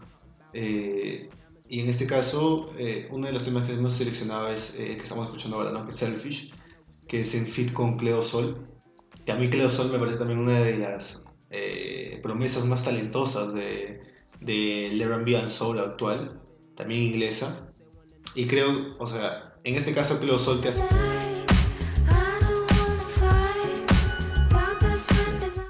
sea, yo creo que el viraje que está dando la música popular en este año y que venía desde huevadas como Fields de Mark Ronson con. Pharrell Williams y Katy Perry, a mí me parece bastante positivo, porque, o sea, de repente vamos a revalorizar una época que quedó tapada por, o sea, tú, tú le preguntas a tal vez eh, un entendido más este oldie, ¿no? Y, Ah, y te preguntas, ¿qué en los 70 Y te dicen rock progresivo, este, música electrónica alemana, música Este, electrónica alemana. este, no sé, Mal. eh, música psicodélica, hard rock. ¿Y dónde miércoles quedó? O sea, eh, no sé, Marvin Gaye, Curtis Mayfield, este, Cool and the Gang, Funkadelic, Parliament, o sea, Se quedó, se quedó ahí, o en sea, el nebulosa. o sea, no- nadie les da el crédito que merecen, weón. O sea, es como, y es un tema súper, súper, súper racista. ¿Por qué? ¿Tú crees que es eso? Es racismo, weón. Es racismo. No, qué pendejo, man. Ahorita sí sale a la luz,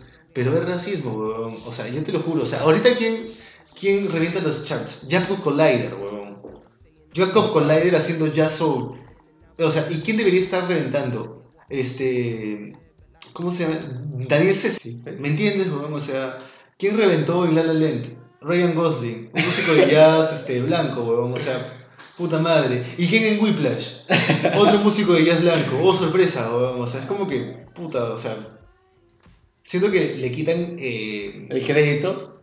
más que el crédito, como que la base esencial de tú conectar con ese tipo de música. Por ejemplo, este tema, ¿no? De, de Little Sims, este, ya. Eh, bueno, ¿no? Y este disco eh, hay que tomar en cuenta que es el tercer álbum de Sims. Y de hecho es uno, es su disco mejor criticado, se podría decir. Y lo, lo, lo paja que vamos a ver en Little Sims, o sea, la música en la que se basa, eh, si bien no difiere tanto de, lo, de, de- de los ritmos como, como comentábamos, del jazz, del soul, sí incluyen eh, otros géneros afrodescendientes como el reggae o como el dancehall.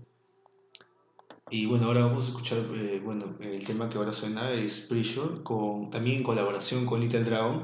O sea, también tomemos eso en cuenta, ¿no? La colaboración importante es con, eh, con artistas que destacan en la escena inglesa. O sea, Little Dragon viene de colaborar eh, hace no mucho con, también con... Yo le metí rastro a esta flaca porque hizo un feat con, con este huevón de el cantante que se sacaron un single y el flow de la flaca es buenísimo. Pero ya tener un proyecto solitario en el que puedas mostrar tus influencias, jazz, R&B, ¿no? O, lo que tú comentas, Ray, dance, dancehall, ya enriquece mucho más el concepto de, ¿no? Sí, o sea, y bueno, y a pesar de que ha tenido una producción variada, eh, todos los temas eh, tienen participación de ella en las letras.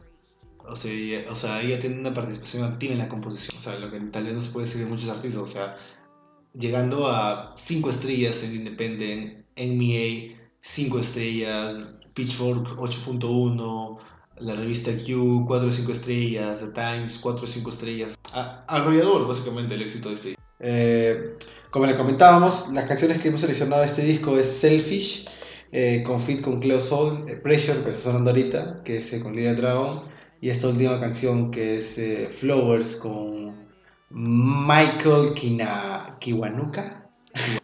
Bueno, entonces lo que podemos decir para, para cerrar los comentarios de ese disco es, eh, denle una escuchada, denle una escuchada. A ver, para la gente que no le, no le mete mucho al, al, al- R&B aún o al hip hop, qué es lo que puede aportar, ¿no? En, en el hip hop británico. Eh, bueno, y en este último, eh, como comentaba No Flowers, le sentía en, es- en esos intros, este, en la voz de, tal vez es este, eh, la participación de Michael Kiwanuka, le sentía unas vibras salinas y mo- pero como, eh, como estábamos este, informándonos sobre el álbum, este, supuestamente no tiene sampleos. o sea, supuestamente todo ha sido hecho por, Little- por, la- por, la- por el, por el equipo de trabajo de Little Sims, ¿no? Mierda, no, eso sí que resaltarlo. O sea, que, no tenga sampleos y que todo se, haya sido por composiciones propias o de su, o de su gente. Ya es un- No, hay que mencionar también que es el, el Grey Area fue nominado al Mercury Prize del año pasado, junto con, con otros discos, que, por ejemplo el, el de, de, de- En definitiva, discaso. Me vacila mucho ese disco. Hay que darle una ma- mayor escuchada y a ver qué comentarios puede salir más adelante.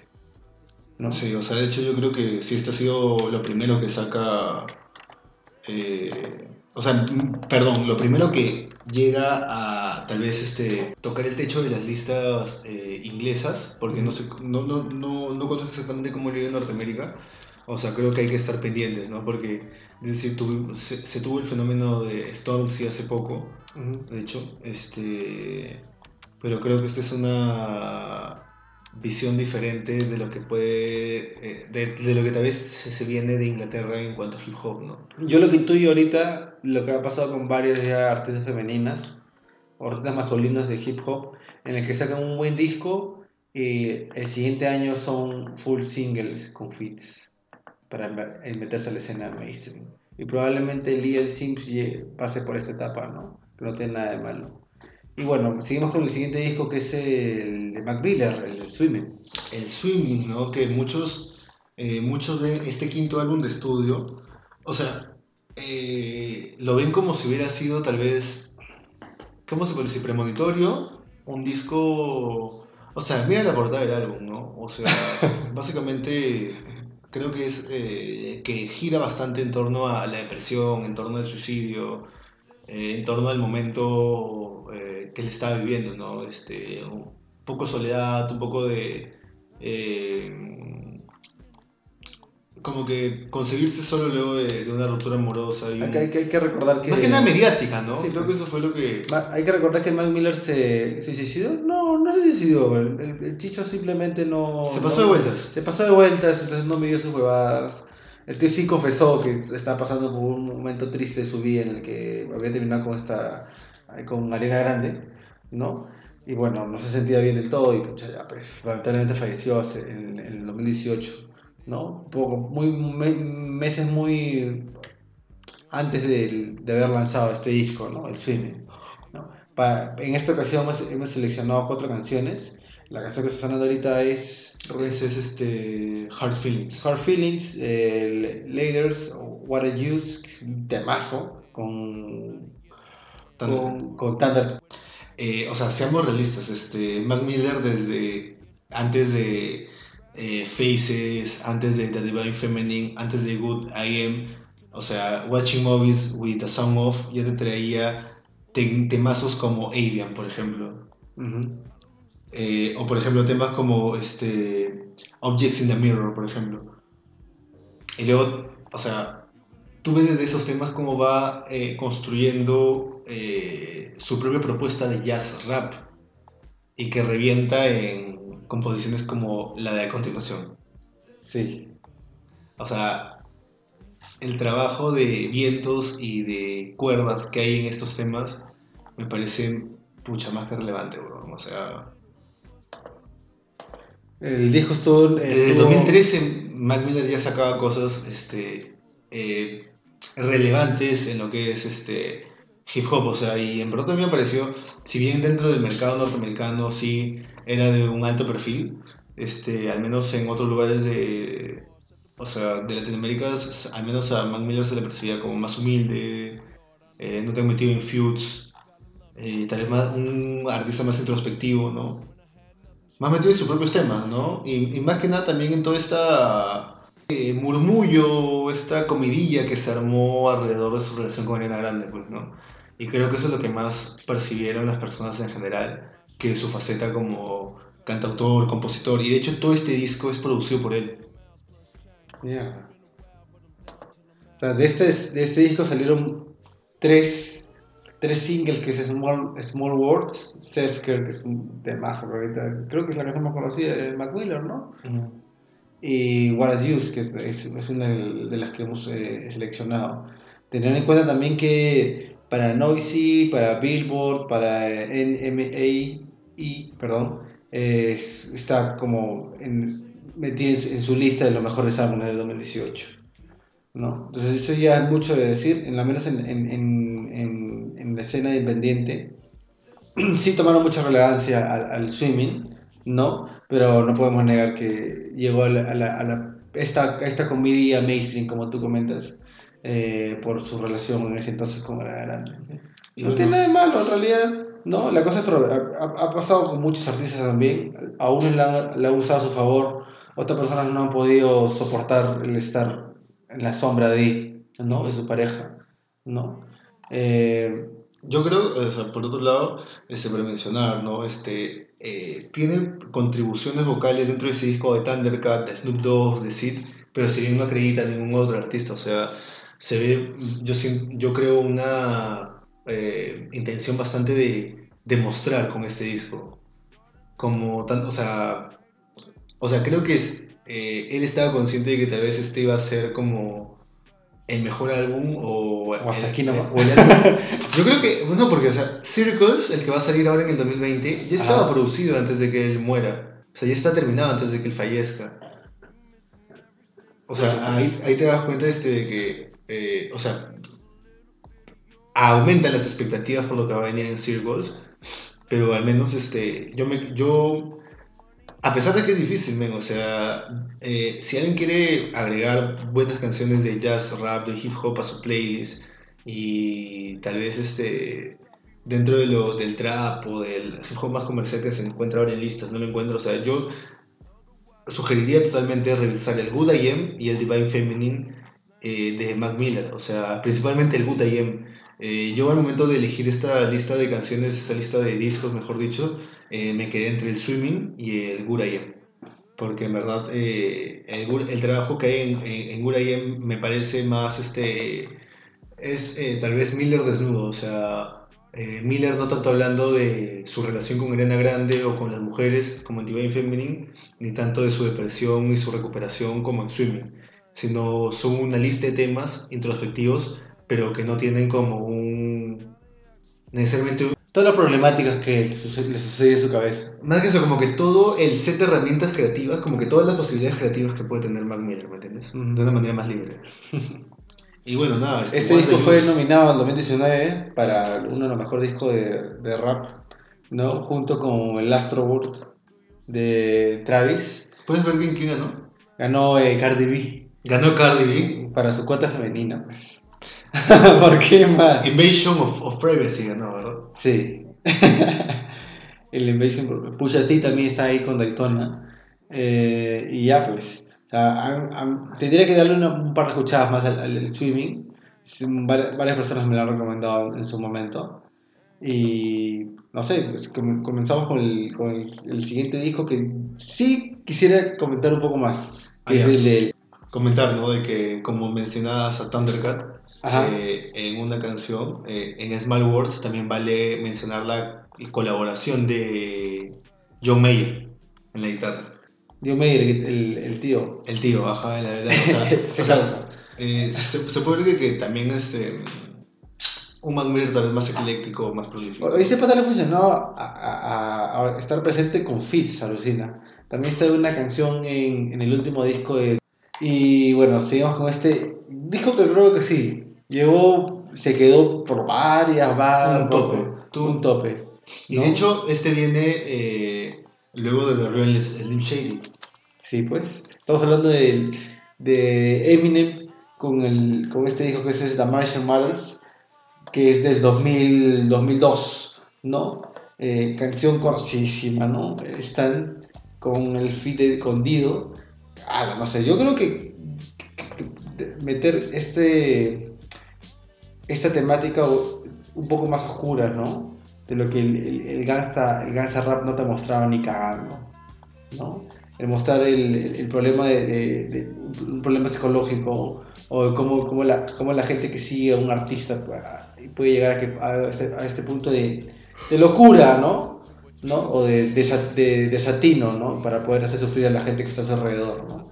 Y yo lo comento como una, como, como, como esta, esta, esta especie de cartas eh, que, nunca, que nunca llegan a su destinatario, ¿no? Me vacila bastante, yo recuerdo cuando lo escuché de Chibolito, eh, con el videoclip todo, ¿no? Y, y cómo el, el, del, del fanático empieza a hablar de, de, de Eminem como, como endiosarlo, ¿no? Claro. Y que poco a poco, gradualmente, durante la canción empieza hablar como, como este amigo que, que lo decepcionó.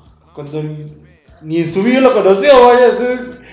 O sea, es como mostrar esa, esa, esa faceta bien honesta y bien cruda de, cómo una persona que sufre problemas psicológicos.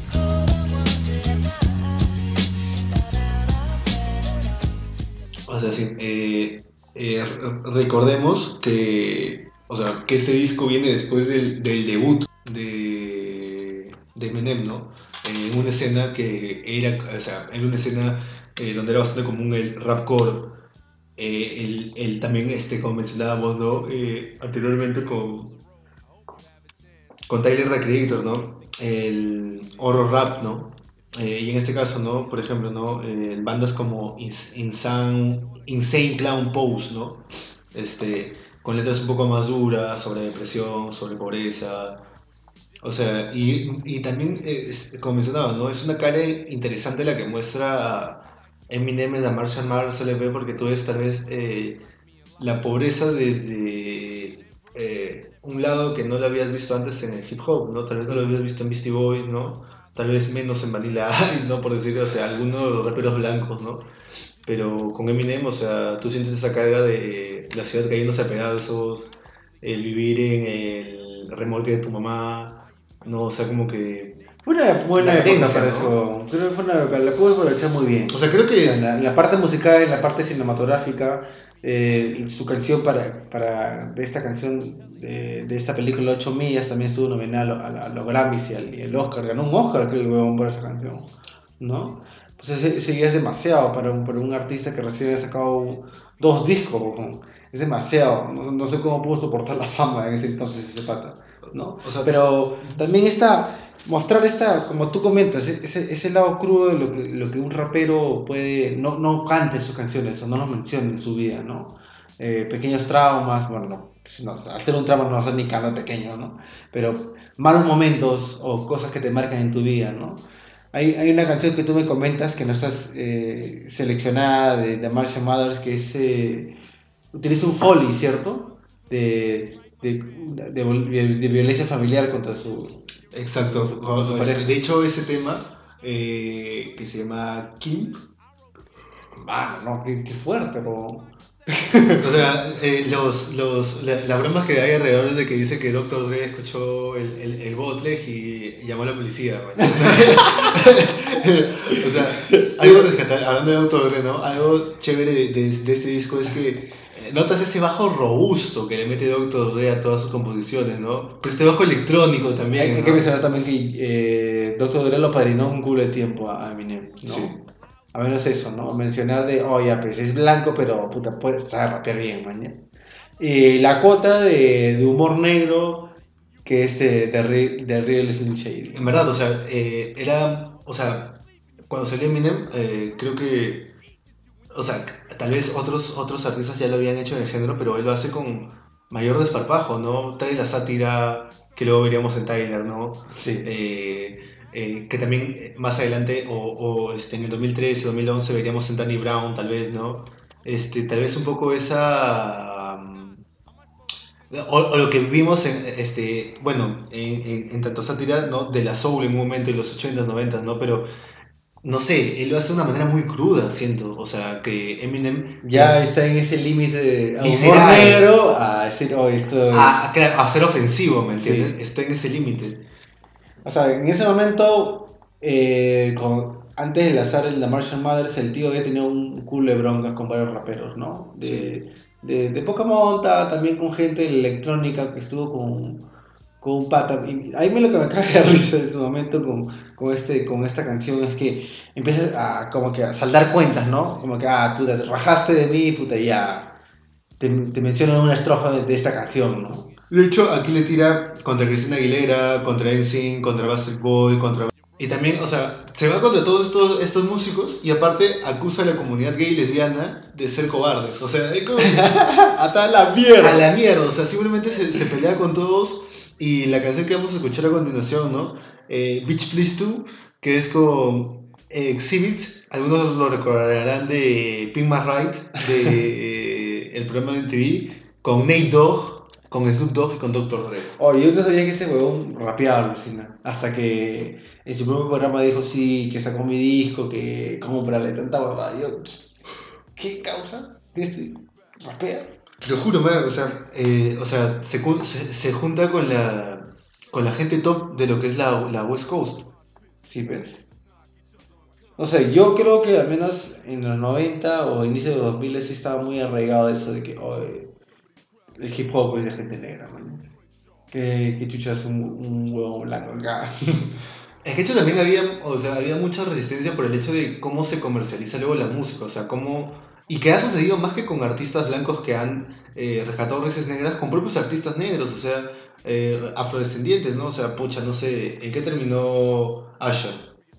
Sí, pues. O, eh, o- o- Sí, pues. o sea, haciendo, haciendo pop hasta las huevas, tío, o sea... o sea, ellos, o sea, o sea los mismos representantes del género han hecho que el género se vaya Y es más que nada porque, pucha, llega un punto en el que ellos también chequean y dicen, bueno, ya saqué mi disco conceptual, puedo darme el relajo de sacar mis singles poperos, pues, ¿no? Y ya, eh, cosa que con este disco de Eminem mm, no lo llegamos a ver. Eminem también, para sacar su siguiente disco, que es el después de The Martian Mother, se demoró un culo. Le pasó factura. Le pasó factura, Porque perdió un culo de hype. Porque después de este disco, o sea, ah, para mí este fue el o sea, eh, de, de Slim Shady LP era como la presentación. Y este era como reafirmar quién eres Sí. y ya quedarte en la escena. Pero se perdió y en verdad dicen que parte de eso fue eh, por los problemas que tuvo con su, con su esposa, Kim, con la que se casó y divorció dos veces. Y aparte, este. con- ¿Qué dice? Y aparte ¿Quién se casó dos veces con la misma persona? Exactamente, para durar meses. Y, y de hecho, por otro lado, también este, el uso de cocaína. Cosas de blancos. Cosas de white people shit. Y bueno, y acabamos con. Bueno, y el último tema que hemos seleccionado es un tema que es Drag Ballad, que es en colaboración con la cantante de RB de Los Ángeles, Dina Rae. Y, bueno, ese es otro lado de, de los temas que hemos seleccionado bastante, ¿no? Eh, eh, es como. eh, solamente para decir un comentario, ¿no? Los artistas de hip hop, rap, eh, no son ajenos a lo que está sucediendo musicalmente a su alrededor, ¿no? Y creo que también, eh, aparte de ser melómanos y, y rescatar este, composiciones de artistas de soul, jazz, funk, eh, de los 70s, este, 80s, 60s, 50s, eh, R&B también, también ven eh, dentro del contexto actual eh, con quienes pueden colaborar, ¿no? Y muchas veces este, son colaboraciones fructíferas, ¿no? Por ejemplo, este artista colabora en el tema número 12 o 13 Yo en realidad me quedaría con, con los dos singles que salieron, que salieron para de este disco que es Stan y me quedo con Slim Shady. Sí, o sea, y para terminar, el momento, el momento new del día, de que es por, es, por eh, la revista Sputnik Music, eh, uno de sus críticos mencionó de que junto a OK Computer y una de las producciones más destacadas de Alanis Morissette, es uno de los mejores trabajos de los últimos 20 años. Venga, lo que computer está en todo. Llega el pinche lo que computer. me está el pinche lo que computer. ¿eh? Y bueno, nada, este. eh, creo que lo mejor que ha hecho Eminem está del 2004 para abajo, ¿no? 2004 hacia atrás. Hacia atrás. Eh, Y creo que eh, si alguien está interesado en su música, en, su, en, en lo, que, en lo que puede contar, o sea, en verdad. Eh, Métele lo, métele lo oldie primero. Sí, mételo el primero y en verdad, este, eh, si te gustan los eh, relatos oscuros, de personajes sombríos, de tal vez las historias de asesinos seriales, eh, The Marshall Matters LP es, un- o sea, un contenido que te, que te va a agradar. Y que a mí me sorprendió por ese lado, ¿no? De presentar personajes tan problemáticos. El siguiente disco de esta selección es el La con, Game. y con el que terminamos la primera Ajá. parte. Este, eh, tal vez las personas que escuchan hip hop eh, más recientemente, a partir del 2010, 2015, tal vez no tienen tanto en el radar a The Game. Y también por otro lado, ¿no? las personas que más son de eh, hip hop clásico, Mos Def, este, eh, Tupac, The Roots, este, tal vez también no tienen dentro de su radar a The Game porque justamente The Game fue, pertenece a esta generación eh, como Eminem, como 50 Cent, eh, como tal vez lo más comercial de Snoop Dogg, eh, que abarcaron, eh, Lil Wayne también, ¿no? que abarcaron este gran periodo del 2000-2010, ¿no? en donde también este, el hip hop de hecho se eh, fue volviéndose cada vez más comercial, pero también eh, mezclándose bastante con el R&B y con el pop, ¿no? Y que de hecho perdió parte de su base de público, ¿no? Que creo que fue una época de transiciones, pues, ¿no? Gente que empezó a decir de que ya el hip hop old school estaba muerto. O sea, gente como la que empieza a decir de que el rock está muerto, etc. Pero creo que, El hip una, hop está muerto. pero creo que fue una época donde la, ge- o sea, la- Oye, hasta Nas utilizó el nombre, el nombre de un disco, que el hip, hop is dead. Y sale todo el huevón así, una rosita, así, dejándole su tumba, ¿no? Entonces, eh, y los comentarios salen en esta época, me comentas, en el que no había mucho que demostrar ya para este estilo. Exacto. Y mira, por ejemplo, eh, y, The Game es más eh, de lo que sería, ¿no? Para las personas que están interesadas en los feuds, en las disputas entre diferentes géneros o subgéneros, era más West Coast rap. Pero tienes colaboraciones desde Dr. Dre, que es West Coast, Nate Dogg, West Coast, hasta gente como 50, como 50 Cent, ¿me entiendes? O sea, y, a- y participación de productores como Kanye West. O sea, tiene, o sea no, no, ya en esta época ya no se percibía eh, tal vez tanto estas rivalidades o tantos estas diferencias. O sea, las líneas entre West Coast Rap, East Coast Rap fueron eh, diluyéndose para... O sea, fue, fue una huevada en los 90. Exactamente, o sea, ahí creo que se zanja y empiezan ya... O sea, eh, te estás diciendo que te por la hueva Tupac y B murieron. Es que ahí que lo metió Shook Knight y P. Diddy, weón, entiéndelo, mano. Y bueno, y la siguiente canción es un clásico que mucha gente asocia más que a The Game, eh, que es eh, How We Do, man, que es una canción que se ha utilizado en juegos, en, en comerciales, en películas.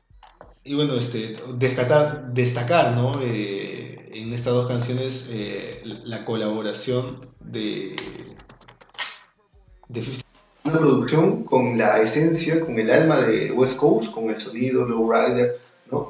Eh, pero con un contenido eh, más introspectivo, más propio, más de autor, eh, contando sus vivencias, ¿no?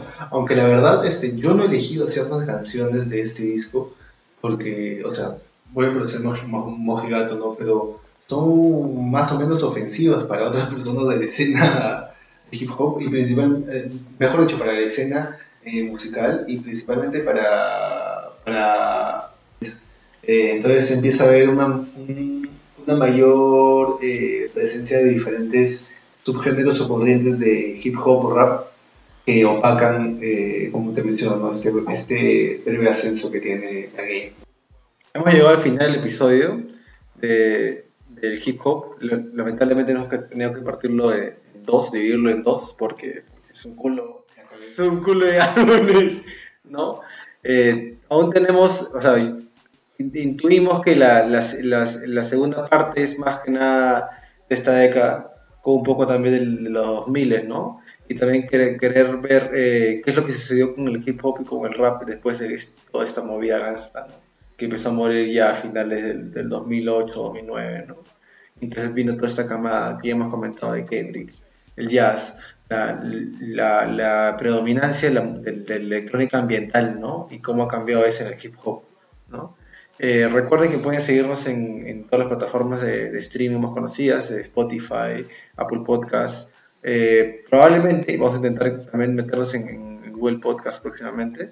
Y nada, más que nada eh, escuchar, el, episodio y qué tal les pareció, ¿no? Y si hay algún un álbum que se nos, se ha ahí olvidado, re- recomendarlo, ¿no? Siempre tenemos ahí nuevas propuestas. Entonces, nos vemos en el siguiente episodio.